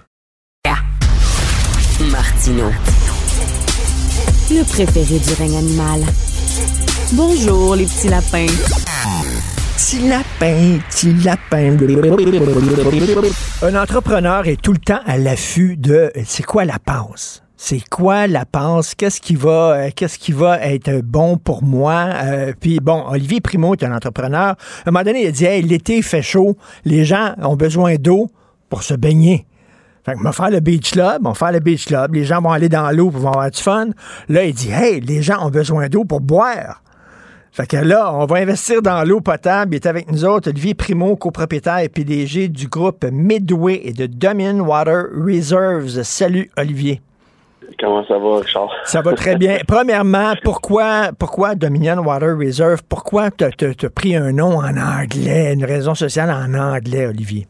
Ben là, j'ai changé de nom, Richard. Fait que là, faut que Ok. je mette à date. Ça s'appelle, euh, ben, on, on dirait que ça va être encore en anglais, mais ça s'appelle Prime, qui est mon, mon surnom là, depuis que je suis tout jeune. Là. Mais ça a été mon, mon, mon premier changement de nom. J'aimais pas du tout le nom, surtout que toutes les, les réserves d'eau sont au Québec là, que j'ai acheté. Fait que euh, j'ai changé de nom, ça fait peut-être euh, un, un mois et demi, deux mois. OK, on va, on va appeler ça Prime. Tiens. Parfait. Prime. Prime. Olivier, tu as investi 3 millions euh, dans, euh, dans, pour une, une entreprise là, pour avoir six permis de captage d'eau de source au Québec. Et euh, ma- ma- la recherchiste de l'émission euh, m'a envoyé, envoyé un texte. Le lendemain que tu as fait cet investissement-là, soudainement, paf, la valeur de l'action a monté, puis là, tu as eu plein d'argent dans tes poches. C'est- quoi? Tu avais des informations avant? Comment ça se fait que le lendemain, pouf, tout a explosé? En fait, ce qui s'est passé avec ça, ça fait une couple de même d'années maintenant que je regardais cette, compagnie-là qui était vraiment méconnue en passant. Euh, J'étais sur un autre euh, un autre deal d'affaires, puis la personne qui m'avait emmené ce, projet-là sur la table me dit Hey, en passant, si euh, t'aimes les projets funky, j'en ai un pour toi. Puis il a commencé à me parler de cette de cette compagnie-là là, qui existe publique depuis 2020. Euh, puis là, c'est sûr qu'elle a, doublé là, parce que là, tous les médias l'ont pris. Fait que les gens ont été au courant que cette compagnie-là existait. Euh, cette compagnie-là possède 1% de toute l'eau de source. Euh, en fait, on dit l'eau de source, mais c'est de l'eau douce, l'eau douce, l'eau de source de la planète, puis 35% de toute notre eau, nous autres au Québec. Puis j'ai sauté là-dessus parce qu'à la fin de la journée, ça paraît un gros montant, 3 millions, mais entre toi et moi, Richard, 3 millions pour acheter autant d'eau, c'est comme un comme une joke. Ah, Puis c'est encore une joke, là, la valeur de cette compagnie-là, puis de, de l'eau sur la planète partout. C'est ironique, en ce moment, je suis dans un congrès à, à Niagara Falls, puis je regarde les chutes en ce moment. Ici, on dirait qu'on a de l'eau. On, on dirait qu'on a de l'eau à l'infini, mais ce qui est, ce qui est vraiment pas vrai. Euh, on, on a souvent tendance à penser que de l'eau, c'est de l'eau, mais de l'eau que nous, les humains, pouvons utiliser, c'est vraiment pas ça. Il y a, il y a moins d'un pour cent de, de, de l'eau sur la planète là, qui, qui est accessible à, aux humains qu'on, peut euh, qu'on peut boire puis qu'on peut exploiter. Puis là-dedans, le, le- le Québec en a plus de 3% sur le 1% mondial. C'est, c'est l'or bleu, ça fait des années, des, des dizaines d'années. Moi, j'étais petit, mon père me parlait de l'or bleu, mais l'or bleu n'a pas encore la valeur ici au Québec. Tu sais, tu vas au Texas, euh, Californie, toutes ces places-là, le- la valeur de l'eau est 2000 fois plus, euh, plus élevée qu'ici. Ça va venir, c'est ça, euh, c'est comme on est assis sur des lingots d'or, là. notre eau, là, c'est comme euh, du pétrole, puis on, on la donne quasiment, notre eau, là, aux étrangers, En aux fait, entreprises étrangères. Exact. En, fait, en, en ce moment, on la donne. Ça va être pour combien de temps? Mais la grosse différence avec le pétrole, c'est que oui, les- y a, y a des. bon, on parle du Qatar là, depuis, depuis la Coupe du Monde, on en parle tout le temps. Là. Euh, eux sont assis sur des milliards, des centaines de milliards de, de pétrole, mais tu sais, on le sait que cette ressource-là, un jour, ça ne sera pas demain matin, mais un jour, nos enfants, nos petits-enfants, ils n'en auront plus de pétrole là-bas. Ici, l'eau, ils vont encore en avoir. C'est un, un- c'est, c'est, c'est, euh, renouvelable. Surtout les, dans ce que j'ai investi, là, c'est 3,5 milliards de litres par année qui se renouvellent à vie, en fait. Euh, puis un jour, euh, il- le, le- le- comment on a, en, fait, le- le- l'expression en ce moment là, c'est le, stress stritrique là, qui appelle, c'est le manque d'eau qui s'en vient rapidement. Mais ju- Euh, justement, justement, Olivier, là, c'est la journée mondiale de l'eau aujourd'hui. Toi, donc, toi, tu fais, tu, tu es un entrepreneur, tu cherches des opportunités d'affaires, puis c'est bien correct aussi, c'est très correct. Mais tu sais, il y a des gens qui disent là, euh, journée mondiale de l'eau. Il y a beaucoup de gens qui n'ont pas accès à l'eau, pas seulement pour se baigner, mais pour boire de l'eau. Et toi, est-ce que tu fais partie du clan des méchants, c'est-à-dire, ah ah, m'a faire de l'argent avec ça, là. Tu sais, ce qu'on dit, là, c'est que euh, on a besoin de, de- de- de faciliter l'accès des gens à l'eau, mais est-ce que toi, tu vas profiter de ce besoin-là pour t'enrichir? Tu- En tu- ce moment, j'en, ben, en ce moment, j'en profite pas vraiment parce que comme, comme, comme tu le dis depuis tantôt, là, la valeur de l'eau est pas encore à, à son apogée, puis loin de là. Puis, tu sais, il faut savoir que l'eau au Québec, là, quand on a annoncé ça là, avant Noël, euh, puis dans tous les, les, les médias, les gens nous disaient qu'est-ce que tu vas faire avec notre eau? Puis c'est vraiment triste ce que je veux dire, mais c'est plus, c'est plus notre eau, les Québécois, c'est tout privé. Tu sais, les Naya, monde, les ESCA, fait bon, un jour, les Québécois puis les Canadiens, on va se réveiller, puis ça va être comme le gaz de schiste, on en aura plus, on va tout l'avoir vendu aux étrangers. Fait qu'en ce moment, il y a au moins 35% qui appartient à un, Québécois. Bon, ça va être quoi la suite des choses? Euh, pour les sources d'eau, en ce moment, j'ai aucun plan. C'est tout public, là, ce que je te dis. J'ai aucun plan d'exploitation des sources d'eau. C'est vraiment, je m'assieds dessus en ce moment. Puis on a une vision aussi de racheter de plus en plus de. OK, t'as d'eau. acheté ça, t'as- acheté ça, euh, puis bon, de six euh, permis de captage d'eau. Puis là, t'attends que la valeur de l'eau augmente pour pouvoir justement mettre euh, une structure là-dedans, puis capter l'eau, puis la vendre. En fait, je sais pas si un jour je on va l'exploiter, nous, notre compagnie en tant que telle. Puis tu sais, j'ai déjà, j'ai déjà la cloche là, qui a sonné un petit peu partout. J'ai des, des instances gouvernementales qui m'ont approché. J'ai des entrepreneurs, des grosses entreprises du Texas qui m'ont approché. Parce que justement, quand ça a fait le tour des médias, comme tu l'as dit, là, la valeur a, a doublé. Euh, fait que, tu sais, le- le- ceux qui suivent vraiment la bourse ont vu le, le, le radar, ils se sont demandé c'est quoi, puis ils se sont formés. Puis comme tu OK, donc, donc toi, juste- tu veux pas nécessairement exploiter. Toi, t'attends que l'action monte, non, puis après non. ça, tu vas revendre, tu vas faire un coup d'argent. C'est ça l'affaire.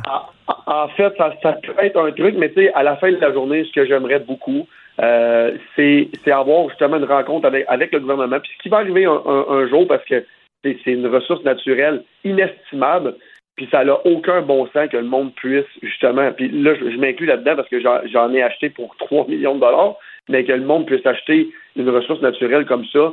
Tu sais, c'est- pas, c'est pas du bois, c'est pas, euh, c'est pas Ben justement, t'es-tu t'es-tu un, un- un requin, c'est-à-dire que mettons, toi, tu décides de- d'exploiter ça, puis de bon, de, de je sais pas, de vendre des bouteilles d'eau, euh, je sais pas ce que tu ferais. euh, euh, tu sais, l'affaire, c'est que on- il faut que les gens aient un accès gratuit à l'eau, et toi, tu vas te mettre entre les gens et la source d'eau pour faire du fric. Donc, tu vas être perçu comme un requin, comme le méchant, là. C'est sûr que de même, j'ai de l'air de ça, mais en ce moment, je suis gentil des méchants parce que je suis le seul qui en vend pas et qui la protège. Parce que tous les autres l'exploitent et ils vendent des bouteilles. Mais tu sais, à la fin de la journée, encore une fois, c'est ironique. Plein de monde me disent ça n'a pas d'allure, ça n'a pas d'allure, mais en même temps, ils vont au dépanneur puis ils achètent des bouteilles d'eau qui viennent pas du Québec à 3 Ben, piastres. c'est ça. Toi, de toute façon, toi, tu, tu, tu, tu réponds à une demande. Si les gens veulent acheter des bouteilles d'eau, c'est pas ton problème à toi. S'ils veulent acheter des bouteilles d'eau, ben, c'est c'est ça, là. S'ils veulent pas en acheter, qu'ils en achètent pas. Toi, tu dis, il vaut mieux acheter des bouteilles d'eau d'une compagnie québécoise que d'une compagnie étrangère. Exactement. Puis tu sais, le- les gens en ce moment qui achètent la SK pensent que c'est une. Ils encouragent le, le Québec et tout ça. Ben non, ça appartient à un fonds américain. Euh, ça fait longtemps que ça n'appartient plus à des Québécois. Fait que déjà, cette, cette, cette source-là, qui est en ce moment la meilleure au monde, ne nous appartient plus. Fait que tu sais, tout ça, c'est ironique. Tous les gens aussi qui me disent Ouais, mais l'eau du robinet, c'est gratuit, c'est vraiment pas gratuit. Ça coûte des centaines de millions de dollars par année, euh, toute la filtrer, puis la rendre potable, puis les. on, on- je veux dire, j'ai pas besoin de, de faire un cours 101 de où ils vont nos taxes aussi pour l'eau potable. Mais à la fin de la journée, j'ai investi dans une ressource naturelle comme j'aurais pu investir dans, dans, dans, justement dans le pétrole. Puis, euh, puis on le voit, les gens s'intéressent vraiment à ça. J'ai des, des dizaines de questions par semaine. Les gens m'écrivent, les gens sont intéressés par ça. J'ai justement sorti un beau document de présentation la semaine passée qui, qui explique vraiment ce qui se passe avec l'eau potable, puis au Québec. J'ai hâte de voir la suite des choses, mais en ce moment, au moins, euh, je suis gentil méchant, là, étant de bonne main. Ben écoute, euh, comme tu on vit dans un système capitaliste, là, puis toi, tu es un homme d'affaires, tu es un entrepreneur, tu vois des opportunités d'affaires, puis bon, euh, c'est- correct.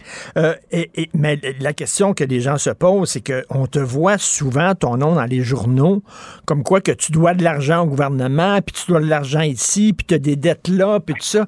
Comment ça se fait que tu continues quand même à faire des deals, à investir 3 millions? Tu te prends où, ce Christy d'argent-là? Il paraît que tu en dois plein. Faut, faut savoir que l'argent, entre parenthèses, que je dois, c'est pas de l'impôt, c'est pas des taxes, euh, c'est des revenus à la source là, pour des, les, les artistes étrangers. Là. Fait qu'on s'assine avec le gouvernement en ce moment. Euh, L'argent, je l'ai, on est prêt, mais c'est juste qu'on on s'entend pas sur le même montant. OK, mais Euh, tu- payes tes impôts, tu payes tes taxes, tu payes, euh, tu dois pas d'argent au gouvernement, c'est ce que tu dis. S'il y a quelqu'un qui paye ses taxes, ses impôts, c'est bien moi. Mais j'avoue qu'en ce moment, on est un petit challenge. Puis tu sais, euh, puis t'es bien placé pour le, savoir parce que tu étais dans les médias puis tout ça. C'est pas parce que le gouvernement te demande quelque chose qu'il a raison. Fait qu'en ce moment, je m'ostine. Puis euh, si je dois de l'argent, je vais le payer. OK. Et euh, donc là, tu sais pas encore si tu vas revendre tes actions à la hausse puis faire un coup d'argent comme ça ou si tu vas vraiment te lancer dans l'exploitation de l'eau. Tu es en train de décider ça. Ben, en ce moment, euh, comme je suis le, le président du conseil d'administration puis le, le, le, le- CEO de l'entreprise, euh, je peux pas vraiment vendre, en fait. Euh, j'ai un délai. Fait que, je suis pas là non plus pour, euh, pour revendre, là, puis, puis, puis repartir avec mon, mon argent. Euh, cet argent-là, je l'ai investi parce que je crois vraiment que le- l'eau au Québec, puis l'eau potable en, en, général, vaut, vaut très, beaucoup plus cher qu'elle ne devrait, là, qu'elle vaut en ce moment. J'attends les opportunités. J'en ai, j'en ai déjà plein. Mais euh, je pense que les. les- Mais si l'action monte, si l'action monte, là, puis tu vends ça à une entreprise qui va débourser beaucoup d'argent pour acheter tes actions, eux autres vont vendre donc l'euro beaucoup plus cher. Tu, sais, tu comprends? Tu fais partie du problème peut-être parce que, écoute, c'est, c'est, c'est parce qu'il y a des gens qui font de la spéculation comme toi qui fait que l'accès à l'eau devient de plus en plus cher. Exact. Mais encore une fois, tu sais, puis t'as- hey, Richard, tu as 100% raison. Euh, quand tu dis je fais partie du problème, je le comprends. Mais en même temps, tu l'as dit, on est dans un système capitaliste, puis l'eau, ça fait longtemps qu'elle nous appartient plus, qu'elle est privée. Fait que, excusez, fait que je me suis dit, tant qu'investir dans un truc qui est un peu, euh, je- comment je pourrais dire, mon, mon investissement va être mitigé là, aux, aux yeux du monde, mais tu sais, l'autre, il y a énormément de personnes aussi qui me disent, c'est incroyable ton investissement. Euh, comment ça que c'est pas le gouvernement qui possède toute nos- notre de source? Ça, ça, je l'ai souvent, cette, euh, cette, cette, cette discussion-là avec des gens là, qui, qui me croisent, puis qui me disent Ah, j'ai acheté des actions, puis je comprends pas qu'on on peut acheter ça, je comprends pas que c'est pas le gouvernement qui a ça, je comprends pas que c'est pas nationalisé, c'est une ressource naturelle. On m'en parle depuis des décennies. Mon père m'en parlait là, euh, 35 ans quand, quand l'eau était même pas à veille de manquer. Là, on le voit, puis là, aujourd'hui, c'est la, la journée mondiale de l'eau. Il y a plein d'articles, justement, un, article super intéressant ce matin que je disais. Euh, puis ben, intéressante, intéressante mais négative, là, euh, qui dit que tout le monde manque d'eau en ce moment. Euh, fait que le Québec, on est assis sur une mine d'or. Puis euh, hey, on sait jamais, si le gouvernement la jette, on paiera peut-être plus de taxes plus d'impôts un jour si on a un, un bon prix. OK, en attendant de boire ton eau, on va pouvoir se baigner dans ton eau au Beach Club cet été? Exactement, oui, on Ok. s'en vient. L'été s'en vient tranquillement pas vite. OK, merci Olivier Primo. Merci, Merci, bonne journée. Salut, bye. Te rappellerai que 1,3 milliard, 44 milliards de dollars. c'est beaucoup, beaucoup d'argent. À partir de cet événement-là, il y a eu un point de bascule. Un directeur de la section argent, pas comme les autres. Yves Daou. Alors, Yves, la fameuse baisse d'impôts, c'est-tu vraiment intéressant? Parce que, bon, je lis, euh, pour certains ménages, ça va être euh, quoi, deux piastres par semaine. Il y en a d'autres, ça va être six piastres par semaine. Euh, euh, Est-ce que c'est euh, c'est un budget euh, Tim Horton, Tim Bits? En fait, Richard, j'avais trois questions par rapport au budget. Écoute, j'écoutais euh, euh, M. Gérard hier qui a l'air d'un banquier suisse. Euh, quand tu l'écoutes, il, est énigmatique, euh, droite, puis là, il nous parle. Mais trois questions. Est-ce que plus d'argent dans de 4,6 millions de Québécois va-t-il vraiment aider la classe moyenne face à l'inflation? Écoute, quand tu regardes l'inflation alimentaire est à 10 puis, depuis euh, plus que 7 mois, euh, pas certain que les petites euh, diminutions d'impôts vont permettre de payer euh, ce qui est l'inflation. L'autre affaire, c'est plus d'argent pour les employés d'État. Va-t-il rendre l'État encore plus efficace? Puis le troisième, c'est plus d'argent à crédit d'impôt aux entreprises millionnaires. Va-t-il attirer les entreprises puis créer des emplois ici?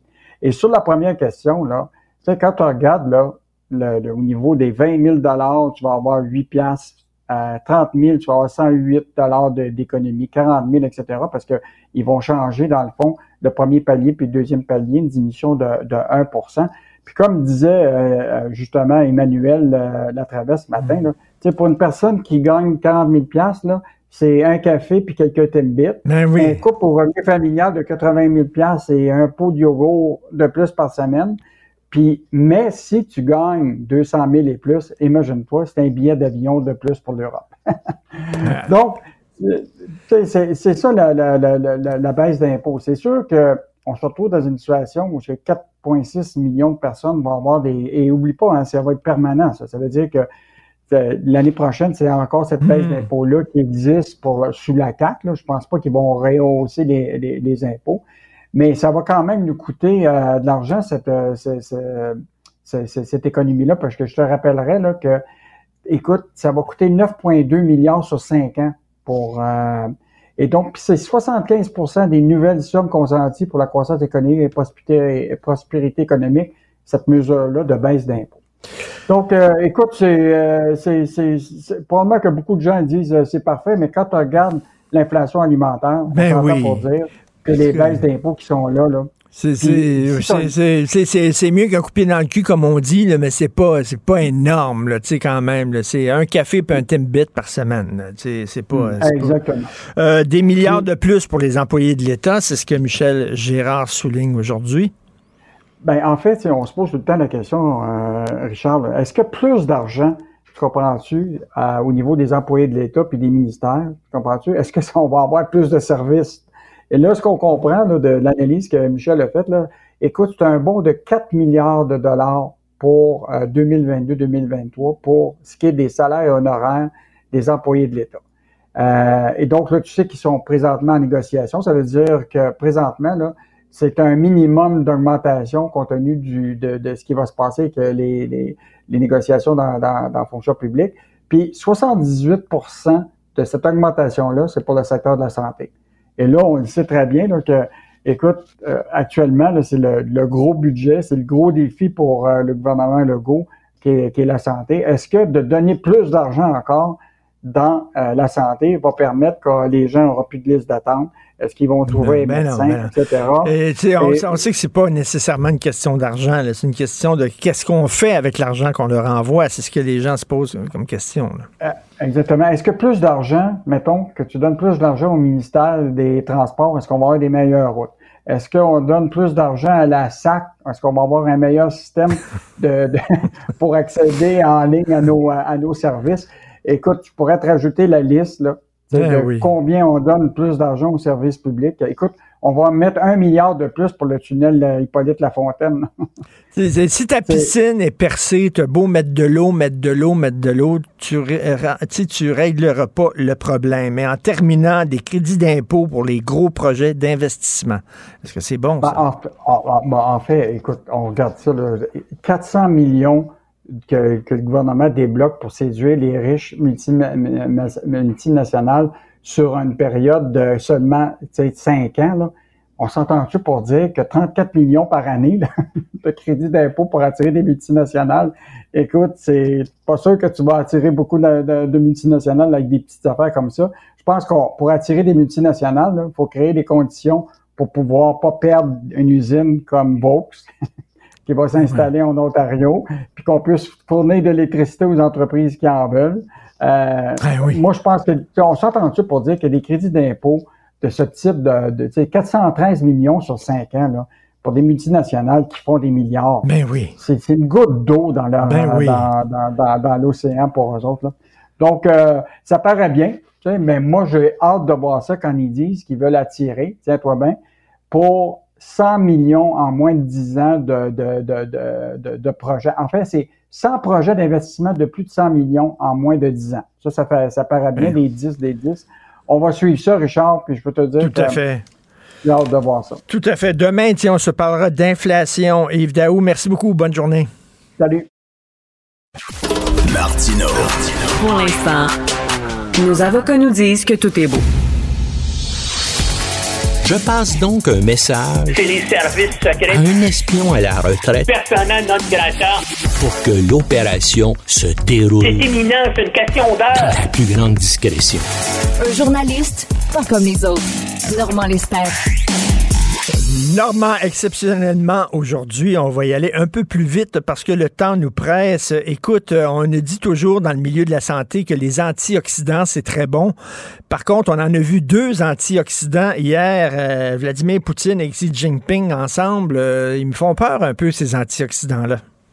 Eh, ils ont raison de faire peur parce que c'est les deux, puis ils dirigent les deux plus grandes dictatures de la planète. Hein? Euh, la Russie et la Chine.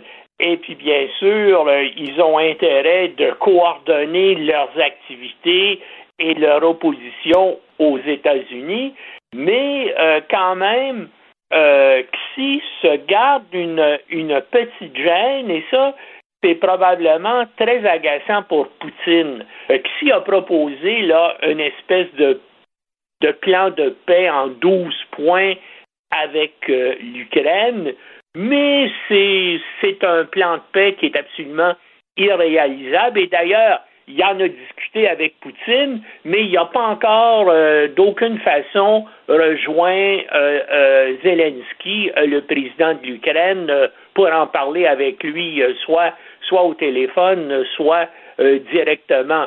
Mais le problème fondamental avec ce, ce plan de paix-là, ça serait de reconnaître là euh, comme annexer les, euh, les zones que les Russes occupent actuellement en Ukraine et bien sûr euh, d'aucune façon le président Zelensky pourrait accepter ça.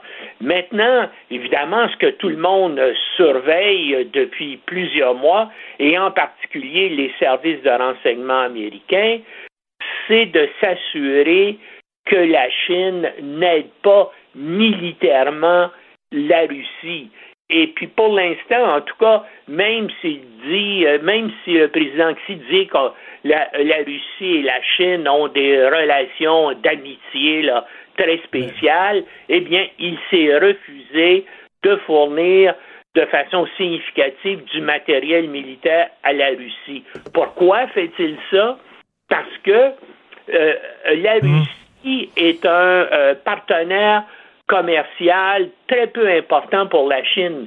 Les deux grands marchés de la Chine sont les États-Unis et l'Europe occidentale, et si jamais ils fournissaient des armes euh, à, la Russie, eh bien, ils seraient l'objet de, euh, de sanctions et ça aurait des répercussions économiques épouvantables pour l'économie chinoise.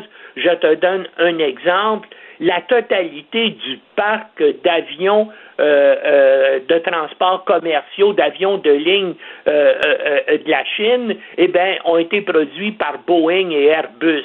Alors, il suffirait donc des sanctions qui bloqueraient la fourniture à la Chine de pièces détachées pour, tous ces avions Boeing et Airbus pour créer, bien sûr, des conditions chaotiques épouvantables dans le pays. Et ça, c'est un exemple dans tout le domaine des hautes technologies. c'est le fait aussi. Et la Chine exporte aussi beaucoup en Europe occidentale et aux États-Unis. Donc, les, euh, les Chinois n'ont aucun intérêt euh, euh, de fournir des armes à la Russie. Mais c'est sûr qu'ils suivent de près là, la guerre avec l'Ukraine parce qu'eux-mêmes ont des ambitions puis veulent reconquérir l'île de Taïwan qu'ils considèrent euh, qu'elle fait partie de la Chine, comme Poutine considère que l'Ukraine fait partie de la Russie. Donc, euh, est-ce qu'on a à craindre de ça? Parce qu'en même temps, là, on sait que les Chinois sont pas fous. Ils veulent pas se mettre les États-Unis à dos. Ils ont besoin de leur marché.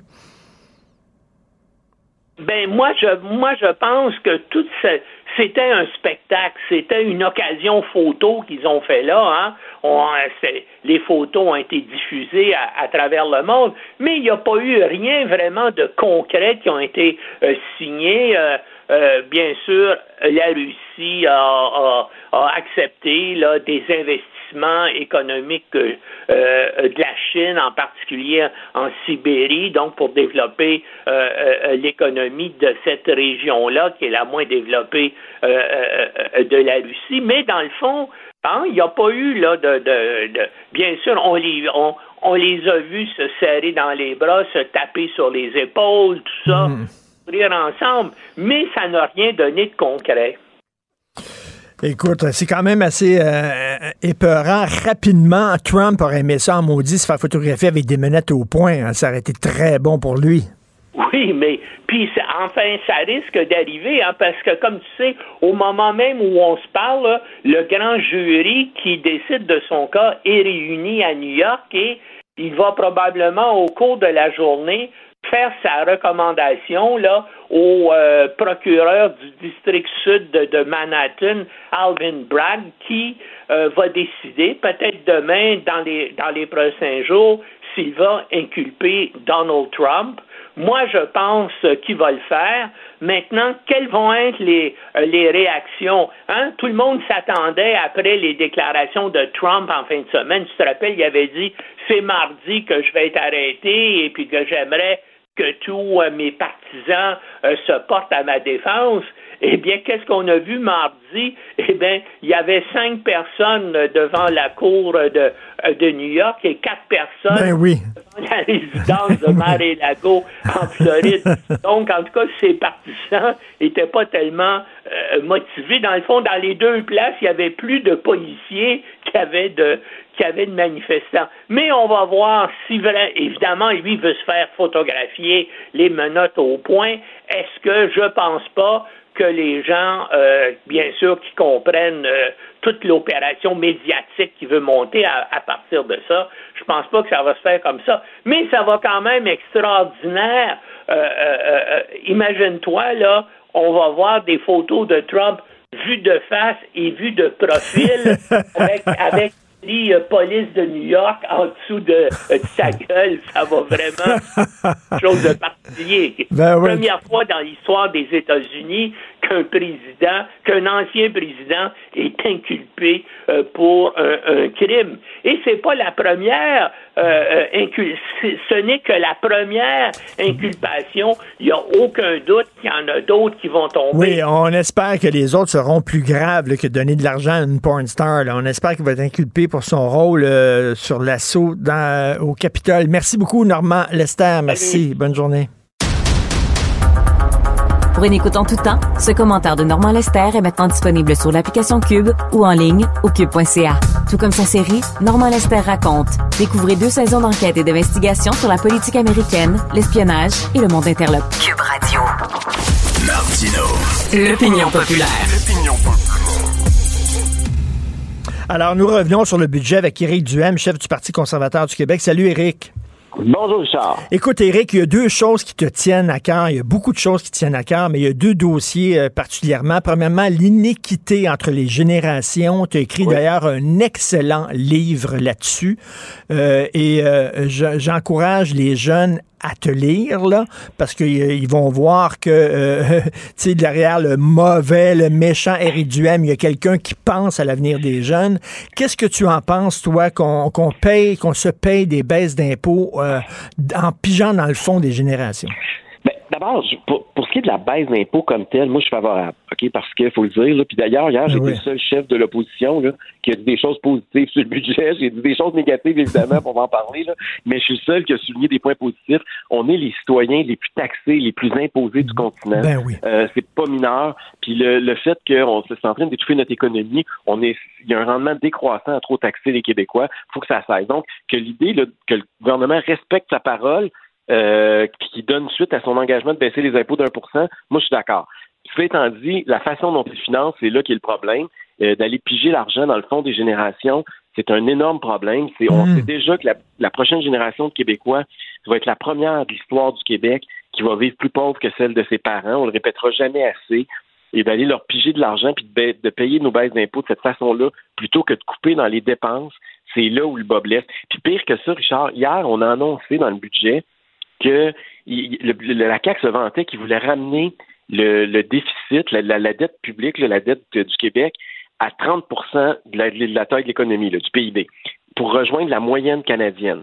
Puis ils disaient, leur objectif, c'était en l'intérieur de 10 ans. Donc, tout ce qui avait été budgété par la là, c'était que dans 10 ans, on soit à la moyenne canadienne au niveau du pourcentage d'endettement par rapport à la taille de notre économie. Hier, ils nous ont annoncé qu'ils reportaient ça d'un autre 5 ans. Donc là, c'est rendu dans 15 ans. Et, et pire que ça, le pourcentage cette année a même monté pour la première fois depuis plusieurs années. là. Le pourcentage d'endettement par rapport à la taille de notre économie va être supérieur cette année. Donc, la- tu sais, c'est c'est ça qui est inquiétant. C'est un gouvernement qui qui a des bonnes formules marketing, qui répond à la demande du monde qui veut baisser les impôts, mais malheureusement, qui le fait sur le dos de la prochaine génération. Ça, on, on en est, on est peu à en parler ce matin. Ben c'est ça, c'est-à-dire que, écoute, c'est comme si on avait, on prenait la carte de crédit des jeunes pour nous autres se payer un congé d'impôt. Ça n'a pas de sens. Euh, c'est c'est bizarre de pas entendre les jeunes un peu plus, euh, en train de déchirer leur chemise aujourd'hui parce que c'est eux autres qu'on tombe pour nous autres se payer les baisses d'impôts. Autre dossier qui te tient à cœur, bien sûr, la taille de l'État. Puis il y a bien des Québécois qui pensent exactement comme toi. L'État ne cesse de grossir.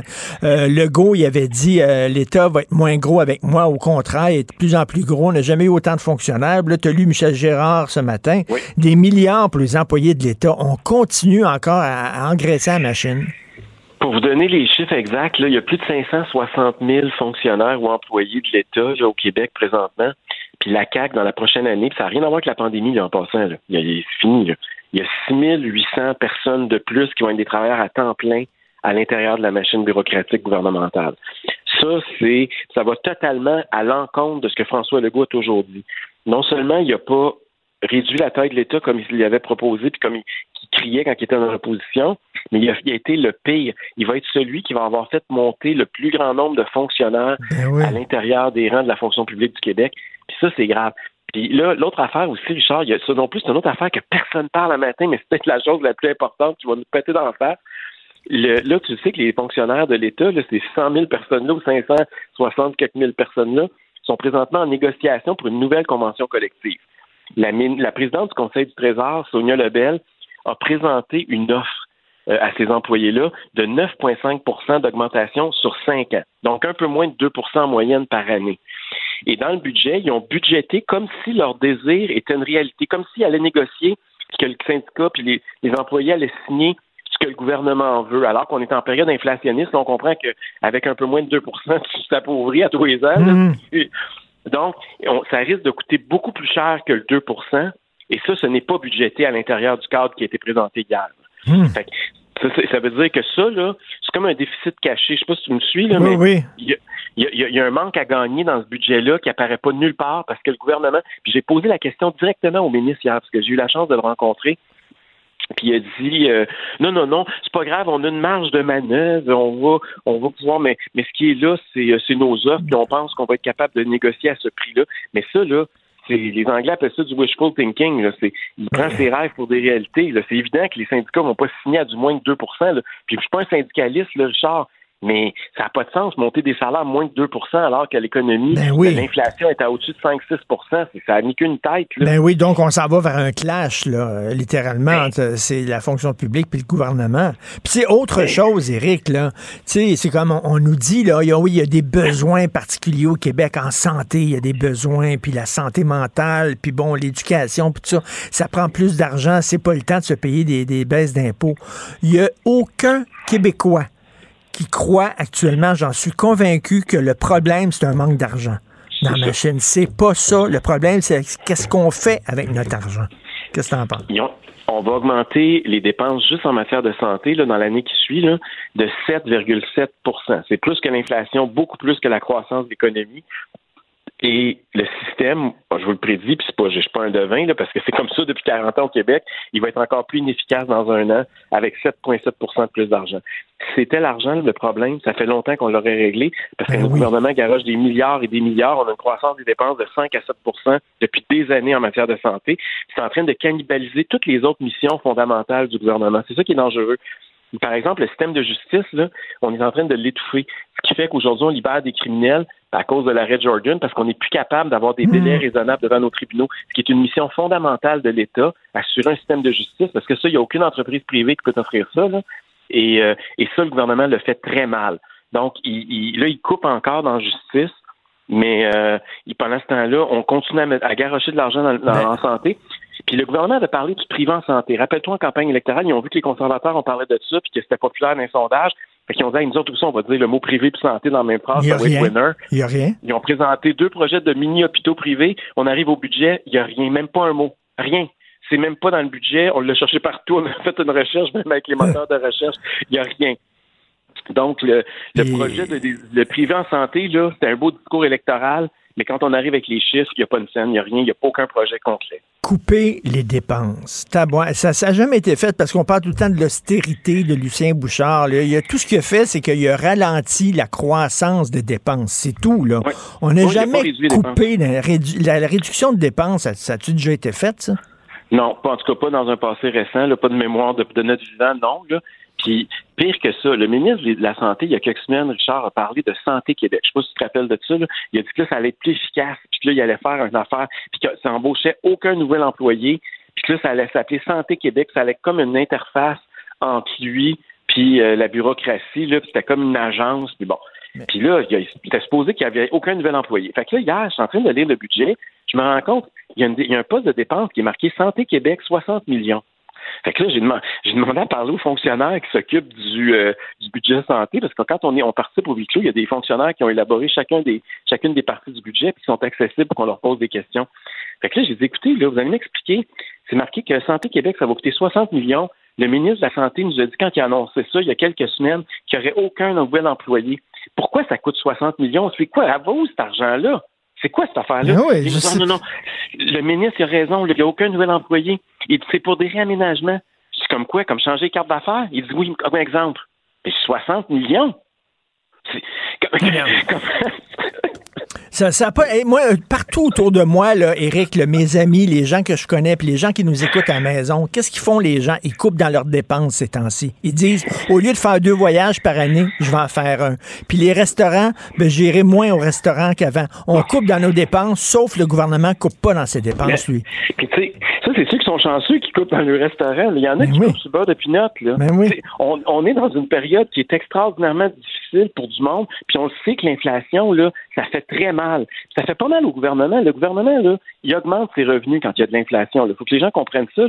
C'est que le, le gouvernement, vos, taux d'imposition, vos taxes, que tout augmente, mais lui, ses revenus, évidemment, c'est un pourcentage. Fait que tout, tout augmente. Et euh, le poids de sa dette, étant donné que toute l'économie augmente plus vite, mais la dette, pour lui, c'est un plus petit euh, fardeau. Donc, pour le gouvernement, l'inflation, c'est positif. là. C'est c'est- c'est- c'est niaiseux de dire ça, là, mais c'est comme ça que ça se traduit. Fait que c'est une occasion incroyable pour le gouvernement de serrer la ceinture pour donner un peu d'oxygène aux contribuables. Une, une période inflationniste, ça devrait être là où on exige le plus de coupures dans les dépenses de l'État. Puis nous autres, on fait exactement le contraire présentement. La CAQ augmente, ouvre les valves. Puis les trois autres partis d'opposition, au lieu de se lever avec nous autres, ils sont là puis ils trouvent que c'est pas encore assez. J'écoutais QS hier, là, je sais pas de quelle couleur leur, leur. Mais écoute, si, on, si le gouvernement avait dit oui à tout ce qu'il demandait hier puis tout ce qu'il disait, là, je, je, je pense que le monde qui travaille pas aurait plus d'argent que le monde qui travaille. Et, et c'est pour ça puis là, je ne veux pas faire de politique, puis je veux pas faire de partisanerie, là. Euh, c'est pour ça que la voix d'un parti conservateur, d'un vrai parti conservateur, est importante au Québec. C'est important que cette voix-là, c'est important que d'ailleurs que cette, voix-là puisse être entendue au sein même de l'Assemblée nationale. On a bien hâte qu'il y ait des députés à l'intérieur, parce qu'il faut, vous êtes le seul parti à dire, wow, les dépenses, là. À un moment donné, arrêter. Puis il y a bien des Québécois qui pensent ça. Ils disent comment ça se fait, moi, je me sens la ceinture, mais l'État, eux autres, ils n'arrêtent pas d'ajouter, euh, d'agrandir la taille de leur ceinture. ça marche pas. Il y, a- quelque chose présentement qui est dysfonctionnel. Puis même le discours. La, grosse affaire qu'on reproche au gouvernement aujourd'hui, la majorité des gens, ils reprochent pas d'avoir des, commentateurs, pas nécessairement de monde la population, au contraire, mais ce qu'on lui reproche le plus, c'est d'avoir baissé les impôts. J'ai jamais vu ça, moi, que les gens ils se battent pour dire non, non, non, je veux payer plus d'impôts. Si on avait des services qui étaient en conséquence, peut-être que je pourrais comprendre. Mais est-ce que vous voyez qu'on augmente les dépenses comme c'est pas possible, puis nos services sont de plus en plus pourris? Y a-t-il quelqu'un qui est allé renouveler son permis de conduire récemment? Y a-t-il quelqu'un qui est allé attendre à l'urgence? Y a-t-il quelqu'un qui s'est promené sur une route du Québec puis qui a vu une nid de poule? Je veux dire, en quoi que donner plus d'argent au gouvernement, ça vous en donne plus pour votre argent? Ben non. C'est là que je comprends pas. Ben oui, puis c'est tout le temps ça. Non, on a encore besoin d'argent, on a encore besoin d'argent. Christy, euh, euh, regarde, le 1 milliard de dollars, ça va coûter pour la ré- réfection du tunnel Hippolyte Lafontaine. Hey, T'en veux pas de troisième lien là, avec ces prix-là. Là? Mais là, le troisième lien, parlons-en. Hier, ils ont annoncé que- ils ont annoncé qu'ils allaient donner d'ici le 31 mars euh, 237 millions de dollars pour le tramway à Québec.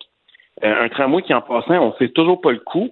Euh, parce qu'on sait qu'il y a eu une explosion des coûts. On sait que le premier ministre, puis de, François Legault, puis le maire de la ville de Québec, euh, Bruno Marchand, connaissent l'explosion des coûts, mais veulent pas le rendre public. Il y a un sondage récent dans le Soleil qui disait que si ça a monté de 1 milliard, c'est-à-dire de 20 puis on pense que c'est beaucoup plus que ça, il resterait juste 16% des gens à Québec qui appuieraient le projet de tramway. Puis le gouvernement continue à aller de l'avant. Puis ils vont, dans les 10 prochains jours, ils vont donner un autre 237 millions à ce projet-là. Fait que, c'est, je comprends que le troisième lien, il n'est pas populaire à Montréal, là, mais à Québec, les gens sont beaucoup plus favorables. Je pense qu'on chien est mort. là. Je pense que c'est assez clair que le gouvernement tente de sortir de ça. Là. Mais s'ils sortent de ça, je- tu sais, tantôt, tu disais qu'on qu'on les conservateurs aient des députés à l'Assemblée nationale. Là, ça, c'est la voie rapide. Ça, c'est l'autoroute pour pour qu'on rentre à l'Assemblée nationale. S'ils veulent vraiment qu'on se voit ces banquettes, l'opposition à l'Assemblée nationale, qui disent non au troisième lien, tu vas voir ça, que dans les élections à Québec, ça va bien aller notre affaire. Merci beaucoup, Éric Duhem. Merci. Puis- plaisir, Richard. merci, Merci. Éric Duhem par- du Parti conservateur du Québec. Confrontant, dérangeant, divertissant. Richard Martineau, il brave l'opinion publique depuis plus de trois décennies.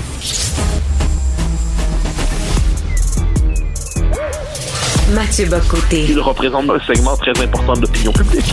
Richard Martineau. Tu vis sur quelle planète? La rencontre. Je regarde ça et là, je me dis, mais c'est de la comédie. C'est hallucinant. La rencontre. Bocoté. Martineau. Alors, euh, Mathieu, dans ta chronique aujourd'hui, tu reviens sur une entrevue que Léa Clermont-Dion euh, a accordée à Stéphane Bureau sur son balado Contact. Et elle parle de, du bled du coin d'où elle vient, puis elle dit elle vient d'un coin white trash. Et toi, tu dis, ben jamais elle aurait dit ça en parlant de black trash, par exemple, ou quelque chose comme ça. Comment ça se fait qu'on a le droit de critiquer, euh, de, de, de, de critiquer les blancs, mais pas les noirs, par exemple? Ben, en fait, c'est un entretien assez particulier où euh, je, reviens sur ce segment-là. Le reste n'est pas nécessairement intéressant, euh, pas du tout même, mais ce segment-là est intéressant. Pourquoi? Parce qu'elle dit donc d'où elle vient? Elle vient de Rawdon et euh, elle prend la peine de prendre un accent en Rawdon comme si elle prenait l'accent du coin sur le mode justement pour le blédiser. Et elle explique qu'il s'agit, je cite, d'un endroit qui est euh, sauvage. Euh, ensuite, elle nous explique que pourquoi c'est sauvage, parce que c'est un endroit où il y a des pistes de sable pour faire des concours de motocross. Et par ailleurs, c'est un endroit où euh, ben, la bibliothèque n'est pas particulièrement euh, municipale n'est pas particulièrement fournie. Donc c'est un endroit globalement inculte. Et pour parler donc de Rawdon, tel qu'elle dit, elle dit que c'est un coin qui fonctionne selon le white, le white trash pittoresque.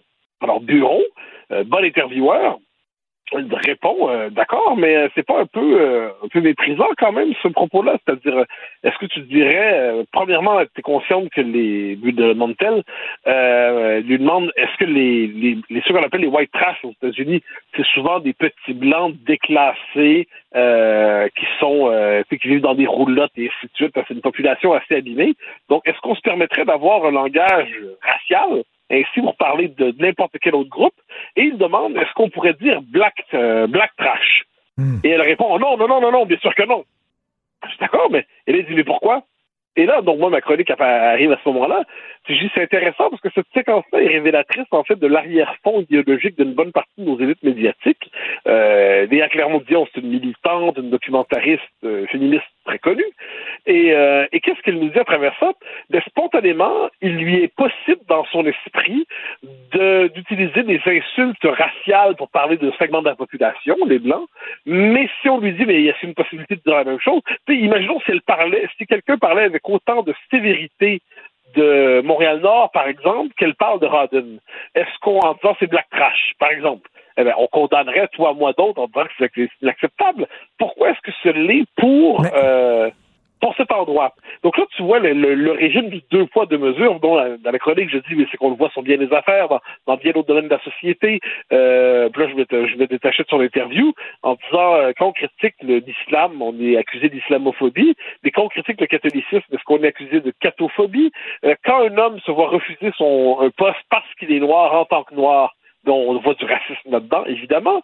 Mais quand un homme s'est refusé un poste en tant que blanc, parce qu'il est blanc, ça c'est des politiques de discrimination positive comme on a vu à l'Université Laval récemment, mais là on refuse d'appeler ça du racisme. Donc quel est le fonctionnement de cette logique de poids, de mesure?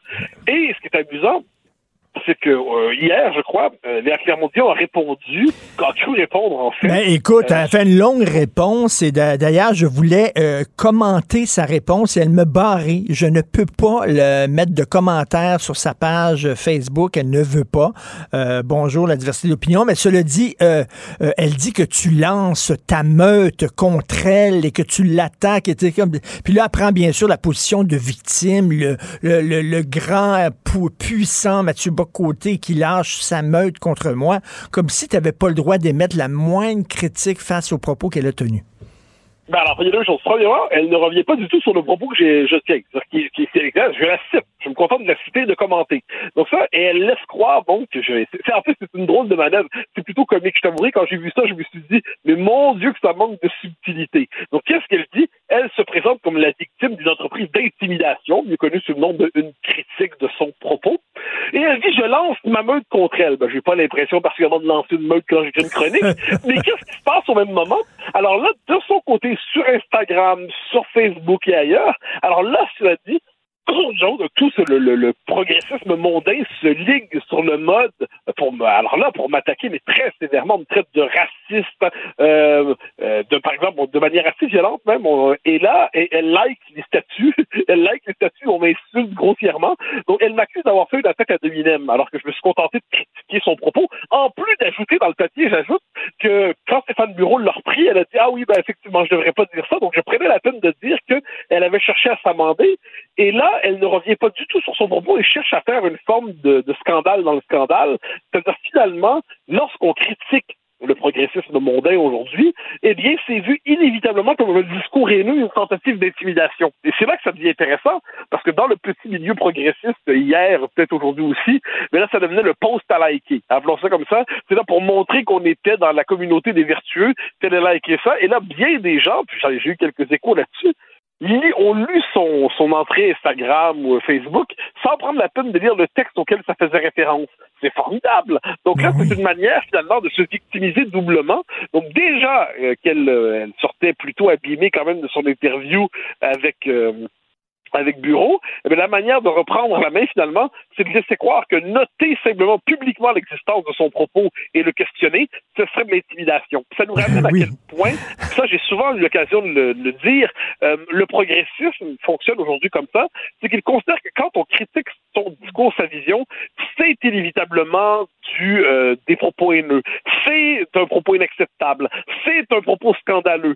Et, euh, et c'est assez fascinant de voir finalement que la remise en question d'un point de vue, puis elle n'est pas la seule à fonctionner ainsi, c'est vu justement comme une tentative d'intimidation. Et là, il y a aussi, par ailleurs, c'est assez drôle, il y a Kim Lizotte, si je ne me trompe pas, euh, qui intervient en faisant, euh, en m'attaquant, en disant il est bien, alors plus en plus c'est un vocabulaire qui me semble un peu étrange, il dit il était temps qu'une personne blanche me call out. Alors, je note que, je note premièrement que Kim Lizotte, donc, racialise ses propos.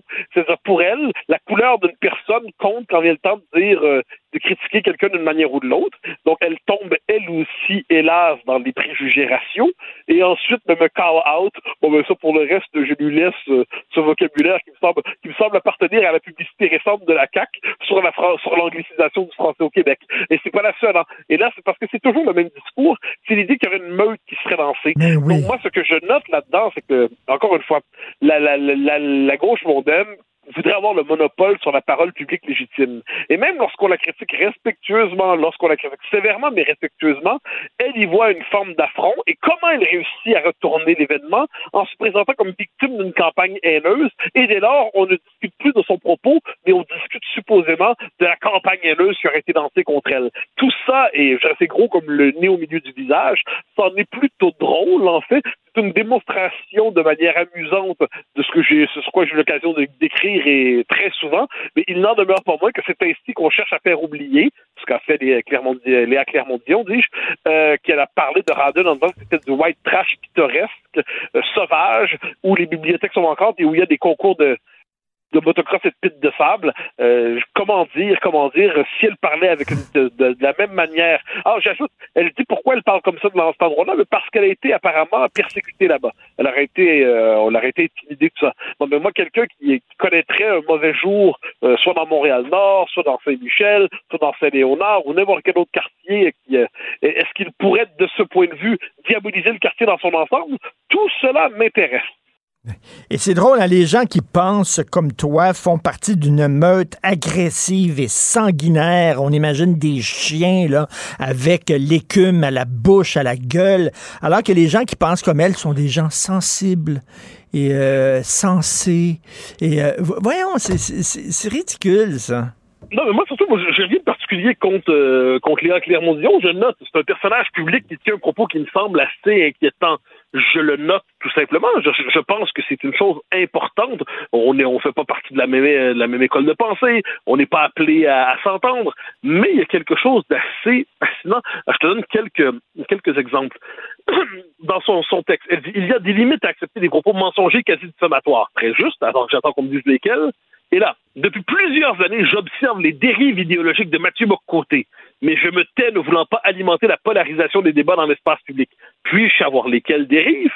Et là, je, et là, c'est bon, je suis un argument de Minem. Là, ce qui est assez drôle, comme je dis, dans les commentaires qui suivent, qui suivent, c'est que des personnes attaquent très, très, très violemment et elles like sans gêne. Et elles like sans gêne. Qu'est-ce que ça veut dire cette manie finalement de participer soi-même au, au, lynchage du, du, du, du, chroniqueur qui nous critique? Sinon, c'est une manière de, de dire en envoyer le signal à tous si vous me critiquez, euh, moi, figure euh, euh, immaculé de l'espace public, moi, figure qu'on n'a pas le droit de critiquer, vous allez en payer le prix. C'est un refus du débat public assez triste en quelque sorte, mais c'est pas surprenant. C'est pas surprenant, mais c'est ainsi.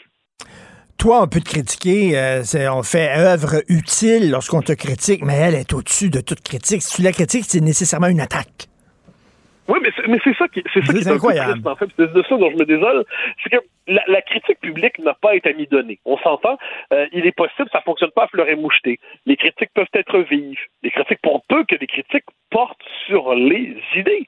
Or, moi, je, quand on décide de présenter l'autre comme une forme de figure conspiratrice qui jetterait une meute pour empêcher une simple figure de s'exprimer publiquement, euh, oui, j'essaie de comprendre surtout Surtout quand on prend la peine de citer la personne. C'est pas la première fois que je vois ça. Hein. C'est-à-dire, moi, ce que je fais, en, sur en passant, mon propos recoupe à peu près celui de Bureau dans l'interview. Hein. Bureau lui fait remarquer la signification de ses propos, et moi, je fais la même chose en développant un peu, un, peu plus. Alors, je, je, je, me demande dans quelle mesure est-ce qu'elle reporte cette extrême sévérité, là, le, ce qu'elle dit à mon, mon sujet. Est-ce qu'elle pense la même chose de Stéphane Bureau, qui lui a fait remarquer la même chose que je lui fais remarquer? Euh, ou ou est-ce que c'est moins payant peut-être symboliquement d'attaquer Stéphane Bureau que d'attaquer Mathieu Bocoté. J'en sais rien. Moi, j'ai la plus grande estime pour Stéphane Bureau, puis je pense qu'il ne mérite aucune attaque. Mais je note que pour avoir tenu les mêmes propos, eh bien, dans un cas, on lance la charge, et dans l'autre, eh bien, on se dit ah peut-être est-ce que j'étais trop loin, je n'en sais rien. Mais comme je te dis, ce- ce- cette histoire n'est intéressante que parce qu'elle est révélatrice du fait que quand le, le parti de la vertu autoproclamée se sent fragilisé parce qu'on prend la peine de le citer et de noter publiquement ce qu'il dit, il prétend qu'on lance contre lui une campagne haineuse. Et là, la rumeur dans le petit milieu, c'est oh là là, Léa Clermont-Dion a été victime d'une campagne haineuse de la part du grand méchant Mathieu Boccoté. Elle a été la cible de ça, Boccoté a été trop loin, tout ça. Mais jamais le sujet, ce ne sera les propos de Léa Clermont-Dion, ce sera l'auto-victimisation dans l'espace public pour éviter justement qu'on puisse discuter des propos qu'elle a tenus. C'est connu, c'est connu, mais euh, là, on en a une démonstration en direct depuis 24 heures. Tout à fait. Elle était claire. Elle a tenu ces propos-là, puis elle a dit J'aurais jamais dit ça euh, concernant un quartier de Noirs. Vo- Voilà. Alors, tout est dit. Merci beaucoup, Mathieu. On se reparle demain, Mathieu Bocoté. Bye bye. Martino. Même avec un masque, c'est impossible de le filtrer. Vous écoutez Martino. Cube Radio.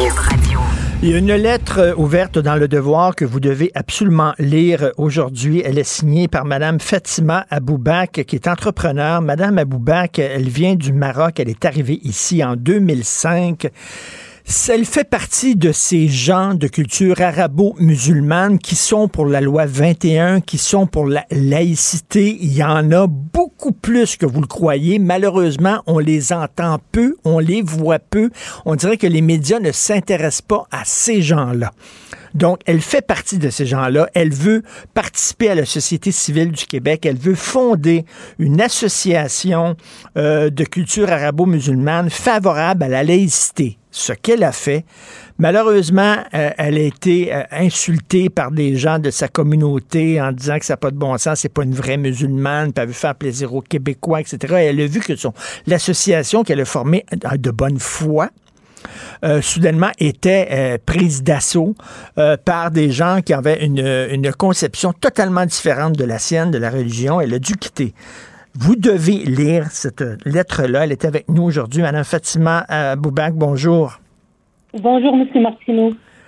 Euh, donc, vous, euh, vous vouliez euh, fonder une association de culture arabo-musulmane favorable à la laïcité. D'ailleurs, vous l'avez fondée. euh, et, et- et c'est- et comme je le disais, malheureusement, on parle très peu de ces gens-là de culture musulmane qui sont pro-laïcité. Pourtant, il y en a, Madame Aboubak. Oui, c'est ça d'ailleurs qui m'a, c'est ça qui, qui m'a encouragée parce que je suis quand même entourée de pas mal de personnes qui sont favorables pour la laïcité. Et puis, je voulais toujours euh, faire ma part euh, dans la société civile québécoise, à part de payer mes impôts, bien entendu, et de travailler dans la société civile.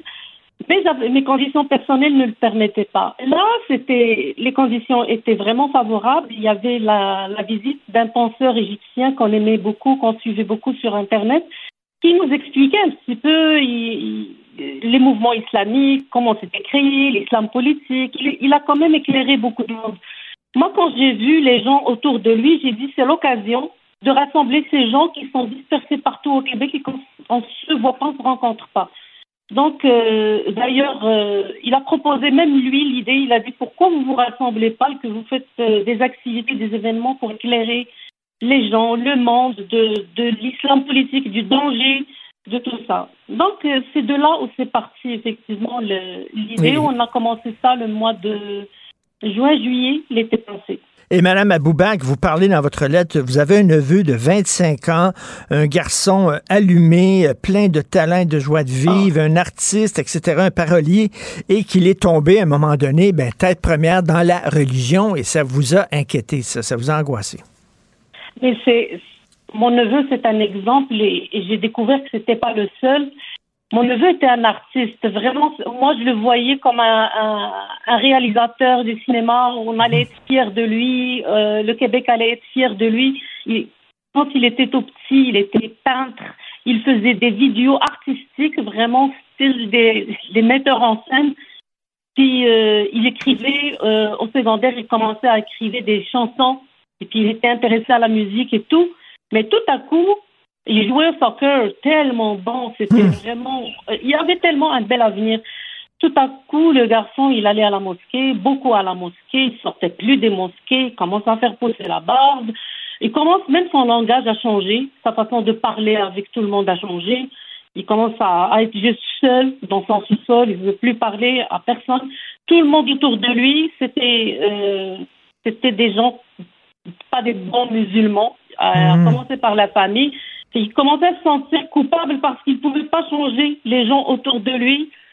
Et ça fait comme plus que cinq ans qu'il ne fait rien. Il est juste là à, à pratiquer la religion et à rien Ah, faire. c'est vraiment dommage. Vous avez fondé votre association et vous avez fini par quitter l'association que vous avez vous-même fondée. Pourquoi? Oui. Mais je l'ai quitté parce que moi, cette association, c'était vraiment. Je, co- je continue de dire que c'était très positif parce que ça me donne maintenant euh, idée de comment fonder une association et comment choisir les gens autour de moi. Je l'ai fondée avec des personnes, cinq, six personnes.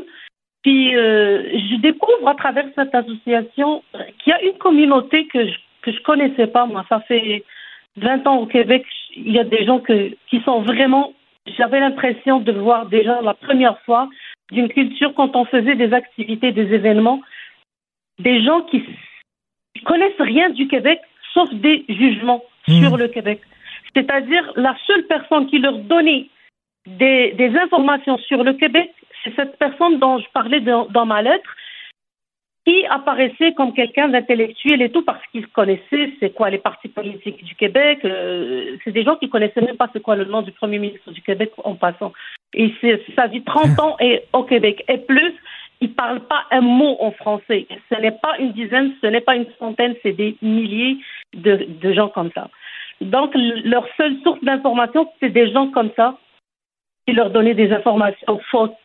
C'est ça qui a commencé à créer la confrontation parce que pendant des événements, quand je vois passer un message sur la loi 21, par exemple, qui dit que euh, le voile, ça va être interdit partout au Québec. Donc moi, je parle, je dis euh, non, je m'excuse, ce n'est pas ça la loi 21.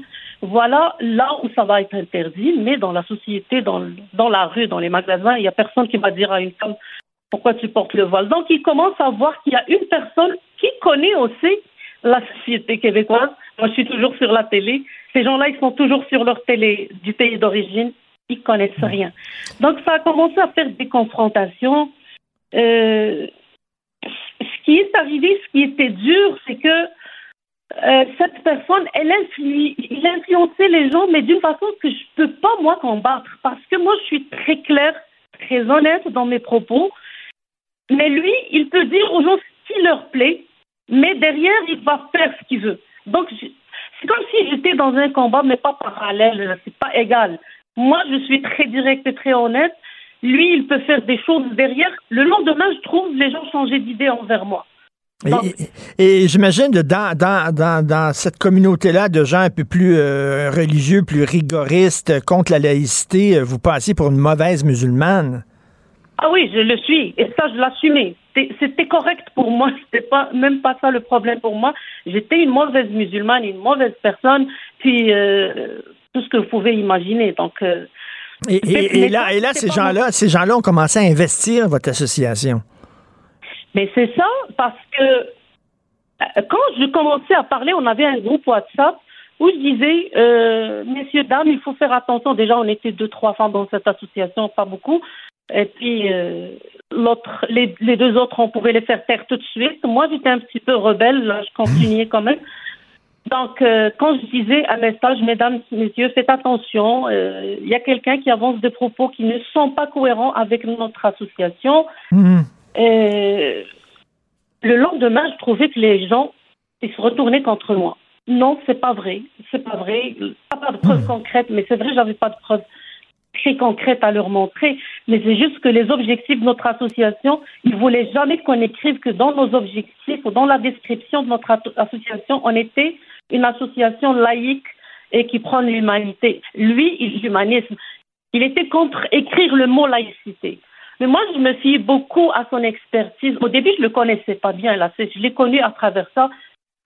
Lui, il, il se vantait toujours de ses 30 ans d'expérience Mhm. dans le milieu associatif. Et c'est vrai qu'il est dans toutes les associations à Montréal. Dans toutes. Et- il est présent partout. Ouais. Et vous dites, on parle beaucoup d'islamophobie, mais on ne parle jamais de la pression communautaire qui pèse sur les ressortissants des pays arabes pour les forcer à se conformer à des normes culturelles et religieuses qui les empêchent de s'intégrer dans leur pays d'accueil. Donc, il y a une pression que la communauté fait au- auprès de gens comme vous en disant, ben là, vous êtes des mauvais musulmans, rentrez dans le rang. Mais ça, on le subit. Moi, personnellement, je l'ai subi euh, depuis, que je suis arrivée. Mais ça m'a coûté, comme je vous ai dit, Monsieur Martineau, de, de, de m'éloigner de toute la communauté. Moi, je connais personne maintenant de ma communauté. J'ai aucune amitié avec personne. Si je voulais vraiment vivre ma vie avec mes enfants, choisir mon chemin que j'ai tracé au Québec, euh, je voulais réussir et je suis en train de réussir et, et- et je voulais surtout élever mes enfants sans aucune influence religieuse. Je voulais leur donner vraiment le choix de réfléchir et, on a un discours de critique beaucoup avec mes enfants. Donc moi, si je voulais faire ça, ou bien je reste dans la communauté et faire semblant. Et moi, Mais- je ne suis pas capable de faire Mais- semblant. mais vous- ou bien m'éloigner. Vous êtes courageuse quand même, parce que moi, si je critique les, les, les catholiques un peu plus radicaux, euh, je, je risque rien, mais, mais vous, vous risquez quelque chose. hein? Oui. Oui, je sais. C'est pour ça que j'ai attendu d'ailleurs ces quelques années pour pour euh, pour euh, pour apparaître et pour dire ce que je pense. Je sais que je risque et je... mais euh, il faut prendre le risque parce que le danger est très très grand, est très très grand et puis l'inquiétude elle est elle est de de base. C'est des gens comme vous qu'il faut appuyer, c'est des gens comme vous qu'il faut interviewer, qu'il faut montrer dans les médias, qu'il faut écouter. C'est des, femmes comme vous, pas, pas, pas, pas des pro-voiles puis des pro-religieux et tout ça. Mais c'est ça le, le problème, Monsieur Martineau, c'est ça ce qui venait m'irriter souvent, c'est que quand on veut parler au nom de l'islam, on, on amène quelqu'un à la télé qui représente, je ne crois même pas s'il représente, j'ai pas de statistiques, s'il représente 1% des musulmans ou une femme voilée pour dire que ça- puis il arrive avec un beau sourire, des fois même il est drôle, il est comique pour dire que voici l'image du musulman sympathique, gentil. Mais lui-même il sait qu'il que c'est pas vrai ce qu'il dit. Mais moi ce qui me fâche c'est que quand les gens de la société le croient, c'est très fâchant parce que je me sens dépourvue. Je, je Mais- me sens dépourvue. Il est cru. On- il, il parle aux gens, les gens le respectent juste parce qu'il fait semblant. Et c'est pas vrai. Lui, il sait qu'est-ce qu'il dit que c'est pas vrai. Parce que dans la religion, il y a des passages qui disent que tu peux, juste pourvu que tu arrives à, ta, à, à ton objectif, tu peux utiliser tous les moyens. Ben c'est ça, tu peux, tu peux mentir, c'est ça qu'ils disent. Madame Fatima Aboubac, je sais que Benoît Dutrisac, euh, mon ami et collègue, vous écoute et est très touché par vos commentaires. On- il faut vous appuyer. On va vous interviewer encore de nouveau. On va vous inviter de nouveau à, à Cube Radio parce que votre voix mérite d'être entendue. Les gens doivent lire votre texte. C'est un texte important. Vous êtes super courageuse et merci beaucoup. Et on va se reparler. Euh, Fatima Aboubac, merci. Merci à vous, Monsieur Merci. Martineau, et bonne, journée. Martino. Même avec un masque, c'est impossible de le filtrer. Vous écoutez Martino. Cube Radio.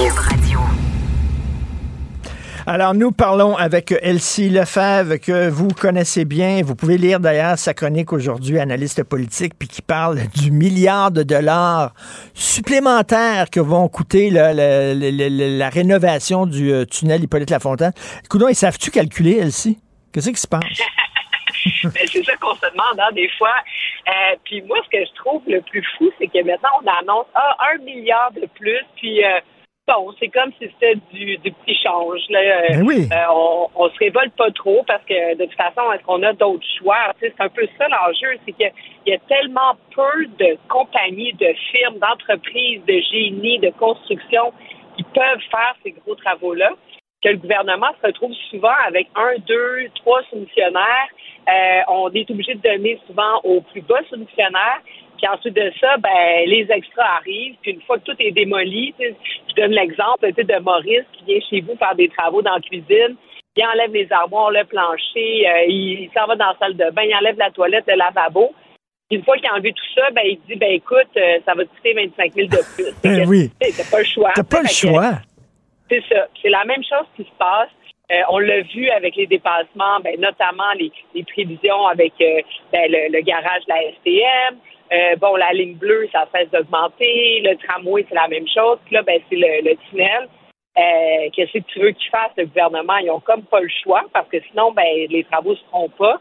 Mais en même temps, ça n'a pas d'allure. Ça n'a juste pas d'allure. C'est beaucoup d'argent. Ben, tu sais, on nous demande de payer, payer, payer. C'est pour ça qu'il y a des gens qui disent, c'est-tu vrai que l'association plus d'argent égale meilleur service? Par exemple, dans le milieu de la santé, on va, on va mettre plus d'argent. En éducation, on va mettre plus d'argent. OK, mais au bout du compte, est-ce qu'on va avoir de meilleurs services? Les gens se posent la question. Ben, c'est sûr qu'en même temps, il y a l'inflation, tu sais. Donc, euh, c'est sûr que ça coûte plus cher pour tout le monde. Donc, à un moment donné, effectivement, il faut mettre de l'argent, mais oui, il y a l'organisation du travail. Ça, il y a l'organisation dans le sens où, euh, dans le secteur de la santé, clairement, c'est sûr qu'il y a des pertes, euh, il y a des pertes énormes qui sont faites juste parce que, bon, c'est mal, mal organisé, mal planifié, il y a des opérations qui doivent être annulées, des gens qui sont au travail, tout ça. Puis de l'autre côté, ben, au niveau des chantiers, on n'a plus l'expertise. On l'a vu avec la commission Charbonneau, on a été capable de comprendre qu'est-ce qui se passait, de voir que l'État québécois, euh, les municipalités avaient plus les moyens de- de- d'avoir des, ingénieurs qualifiés, des gens qui sont capables d'inspecter correctement les chantiers. Fait que ça, ce que ça fait, c'est qu'on est à la merci des firmes qui nous disent OK, ben non, excuse, ça va coûter ça parce qu'il y a telle, telle, telle, telle chose. Puis ben le gouvernement, par le biais de ses euh, ingénieurs juniors, ben qu'est-ce qui se passe? Ben, des OK, puis euh, on peut pas vraiment savoir le goût de tout. Donc, euh, je sais pas, c'est bien décourageant. En même temps, on a besoin de les faire, les chantiers, là, les maisons de la culture, les CPE, les écoles. Hier, dans le budget, là, on annonçait que la- le taux de vétusté des écoles n'a pas diminué malgré les investissements. Il a augmenté. On a passé de 50 à 62% d'écoles vétustes au Québec. Là. Donc, Mm. c'est des écoles vraiment, vraiment pourries. Là, tu sais, je veux dire que en tout cas, c'est bien, c'est bien décourageant. En même Ah, temps, oui. donc, vu dans une société développée, puis tu sais, il y a Mais- pire que nous dans le monde, là. Mais, mais Mais, qu'est-ce que tu penses du budget, Elsie? Il me semble, on dirait que c'est du saupoudrage. Tu sais, on parle beaucoup de santé mentale ces temps-ci. On va donner un peu d'argent à la santé mentale. On parle beaucoup euh, du français. Tiens, bon, on va donner de l'argent. On dirait qu'ils ont pris les journaux les trois dernières semaines. Puis là, ils ont dit, bon, on va saupoudrer un petit peu d'argent pour chaque, euh, chaque cause à la mode ces temps-ci. Ben, c'est ça. C'est sûr que c'est ça qui est ressorti. Donc, si je donne à César ce qui revient à César, la coalition Avenir Québec s'est fait élire avec des priorités, les baisses d'impôts, éducation, santé, bon, environnement, puis euh, la culture, la langue française et tout ça. Ils ont fait des augmentations vraiment importantes en santé, 7,7% d'augmentation, c'est quand même assez important. Même chose en éducation, 6% Donc ça, c'est les deux principales missions de l'État. Puis, euh, il y a des hausses substantielles. C'est quand même notable. Moi, personnellement, j'aurais jamais fait des baisses d'impôts. Euh, je veux dire, je comprends pas, là. Euh, puis, puis ça, c'est encore la vieille rengaine. Ah, les plus taxants d'Amérique du Nord, ah, en Ontario, ils sont bons. Tu sais, quand tu regardes les pays les plus heureux dans le monde, où euh, les conditions de vie sont les meilleures, la Finlande, le Danemark, c'est les endroits où ils ont des taux d'imposition les plus élevés. Puis ils ont les services qui vont en conséquence. Donc, en tout cas, Oui, mais, oui, mais c'est justement ici, on dit, Christian, on n'a pas les services. On paye, on paye, puis on n'a pas les services. Pouvez-vous, puis Ben, là, raison. l'inflation, les gens ont de la misère maintenant à boucler leur. Tu sais, pouvez-vous nous donner un petit break? Ben, c'est ça, exactement. Puis regarde, c'est moi je compte ça, mais les Québécois ont voté massivement pour la CAQ, ils ont, ils ont fait élire 90 députés. Donc, en quelque part, moi je pense que c'est correct aussi d'avoir baissé les impôts. C'est sûr que c'est un peu imprudent parce que bon, on est peut-être dans à l'aube d'une récession économique, il se passe plein d'affaires, la guerre en, Ukraine. Donc, est-ce est-ce qu'on aurait pu reporter? Est-ce qu'on a, tu sais, il nous a annoncé hier des, des baisses d'impôts historiques. Tu sais, il était fier de nous dire ça. Est-ce que c'était le moment de faire euh, un moment historique de, ces baisses d'impôts? Bon, moi j'en doute, mais bref, la CAQ a- a répondu à ses engagements. Par contre, comme tu as dit, santé mentale, voyons donc, ils n'ont même pas, je pense que c'est 40 millions au budget. Ensuite de ça, sur la langue française, c'est supposé, là, la langue française, la culture, c'est supposé là, être, euh, je veux dire, leur priorité. Il y a bien des gens, j'ai été à Québec euh, à l'Assemblée nationale hier, là, je, suis de- je suis sur la route de retour vers Montréal. Bien des gens dans le secteur de la culture qui sont excessivement déçus. Les investissements dans les infrastructures culturelles au PQI euh, sont vraiment, vraiment, vraiment faméliques. Donc, euh, tu sais, oubliez ça, les, les nouveaux musées, décider ça, ça ne se passera pas dans les 5-10 prochaines années s'il n'y a pas d'ajustement.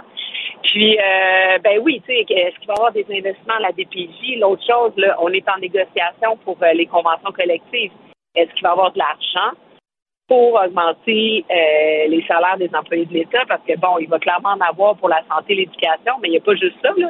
Il y a d'autres missions de l'État qui sont importantes, puis des fonctionnaires à payer. On parlait des ingénieurs il y a quelques instants. Bref, donc, euh, un bon budget, je pense, mais pas un budget, euh, tu sais, un budget, un budget correct. Je pense Mais tu sais, ça, ça, peu de la sou- CAQ. ça saupoudre. Tu sens pas le- le- la vision, là. Tu sais, on va dans ce sens-là, là. Puis tout, le, tout le budget va, sais, comme, mettons, je sais pas, avant, là, les budgets, mettons, on disait création d'emplois. Ben, chaque partie du budget euh, participait à, à viser ça. Mais là, c'est comme, non, du saupoudrage, un petit peu chacun, puis bon.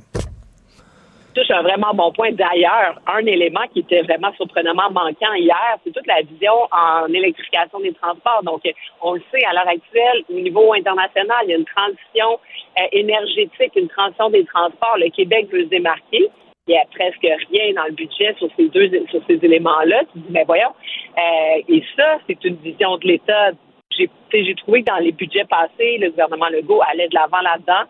C'était pas là hier. Euh, bon, il y a la question de la, la régie des rentes là, pour garder les, les travailleurs plus âgés euh, dans- en emploi. Ça, je pense que c'est un élément positif.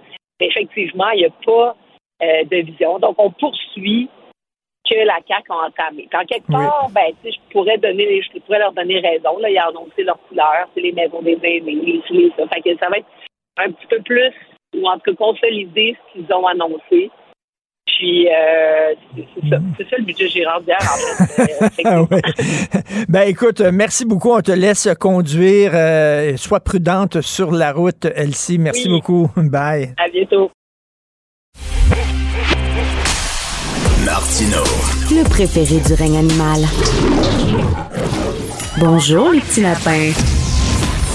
Gilles Bonjour, mon cher Richard. Richard Martineau. Pauvre petit lapin. La rencontre. Point à l'heure des cadeaux. Je serai pas là, là à vous flatter dans le sens du poil. Point à la ligne. C'est très important là, ce qu'on dit. La rencontre pro Martineau. Gilles, il y a des choses qui vous fatiguent dans le budget. Ben, c'est le 200 milliards de dettes. On n'en parle pas. Et euh, on ne doit pas s'inquiéter, alors qu'il y a quand même de l'incertitude économique qui inquiète pas le gouvernement, même si les taux de la Banque centrale s'excitent, même si nos voisins avec leurs 31 000 milliards de dettes et avec euh, lesquels Américains, notre commerce dépend à plus de 80% et évidemment, faut pas oublier notre bas de laine, la caisse de dépôt, qui a perdu des plumes. Alors moi, je me sens inquiet quand même. Et c'est pour cela. Et on est toujours à 7% de taux d'intérêt, euh, d'inflation, ne l'oublions pas. Et c'est pour ça euh, qu'Éric Girard a créé une provision de 6 milliards et demi. Mais à 200 milliards de dettes, les intérêts à payer là-dessus, est-ce que c'est suffisant? Il y a lieu de s'inquiéter sur la dette dont on parle pas beaucoup. Puis la baisse d'impôts, on s'entend, pour la plupart des gens, ça va être quoi, 4 piastres, 5 piastres, 6 piastres par semaine, là, max? Dans quelle mesure ça va soulager, ça va être 4 piastres par semaine, même pas de quoi payer un paquet de cigarettes, dans quelle mesure ça va soulager à un point tel que le niveau de vie va monter de tous et chacun? C'est tout simplement des bonbons, des bonbons électoraux qui vont se maintenir, puis on va répandre ça pendant trois ans de. Nous n'oublions pas que nous sommes les seuls qui avons baissé les impôts. C'est de la manipulation habile. Là, ils donnent de l'argent pour la défense du français. Êtes-vous content?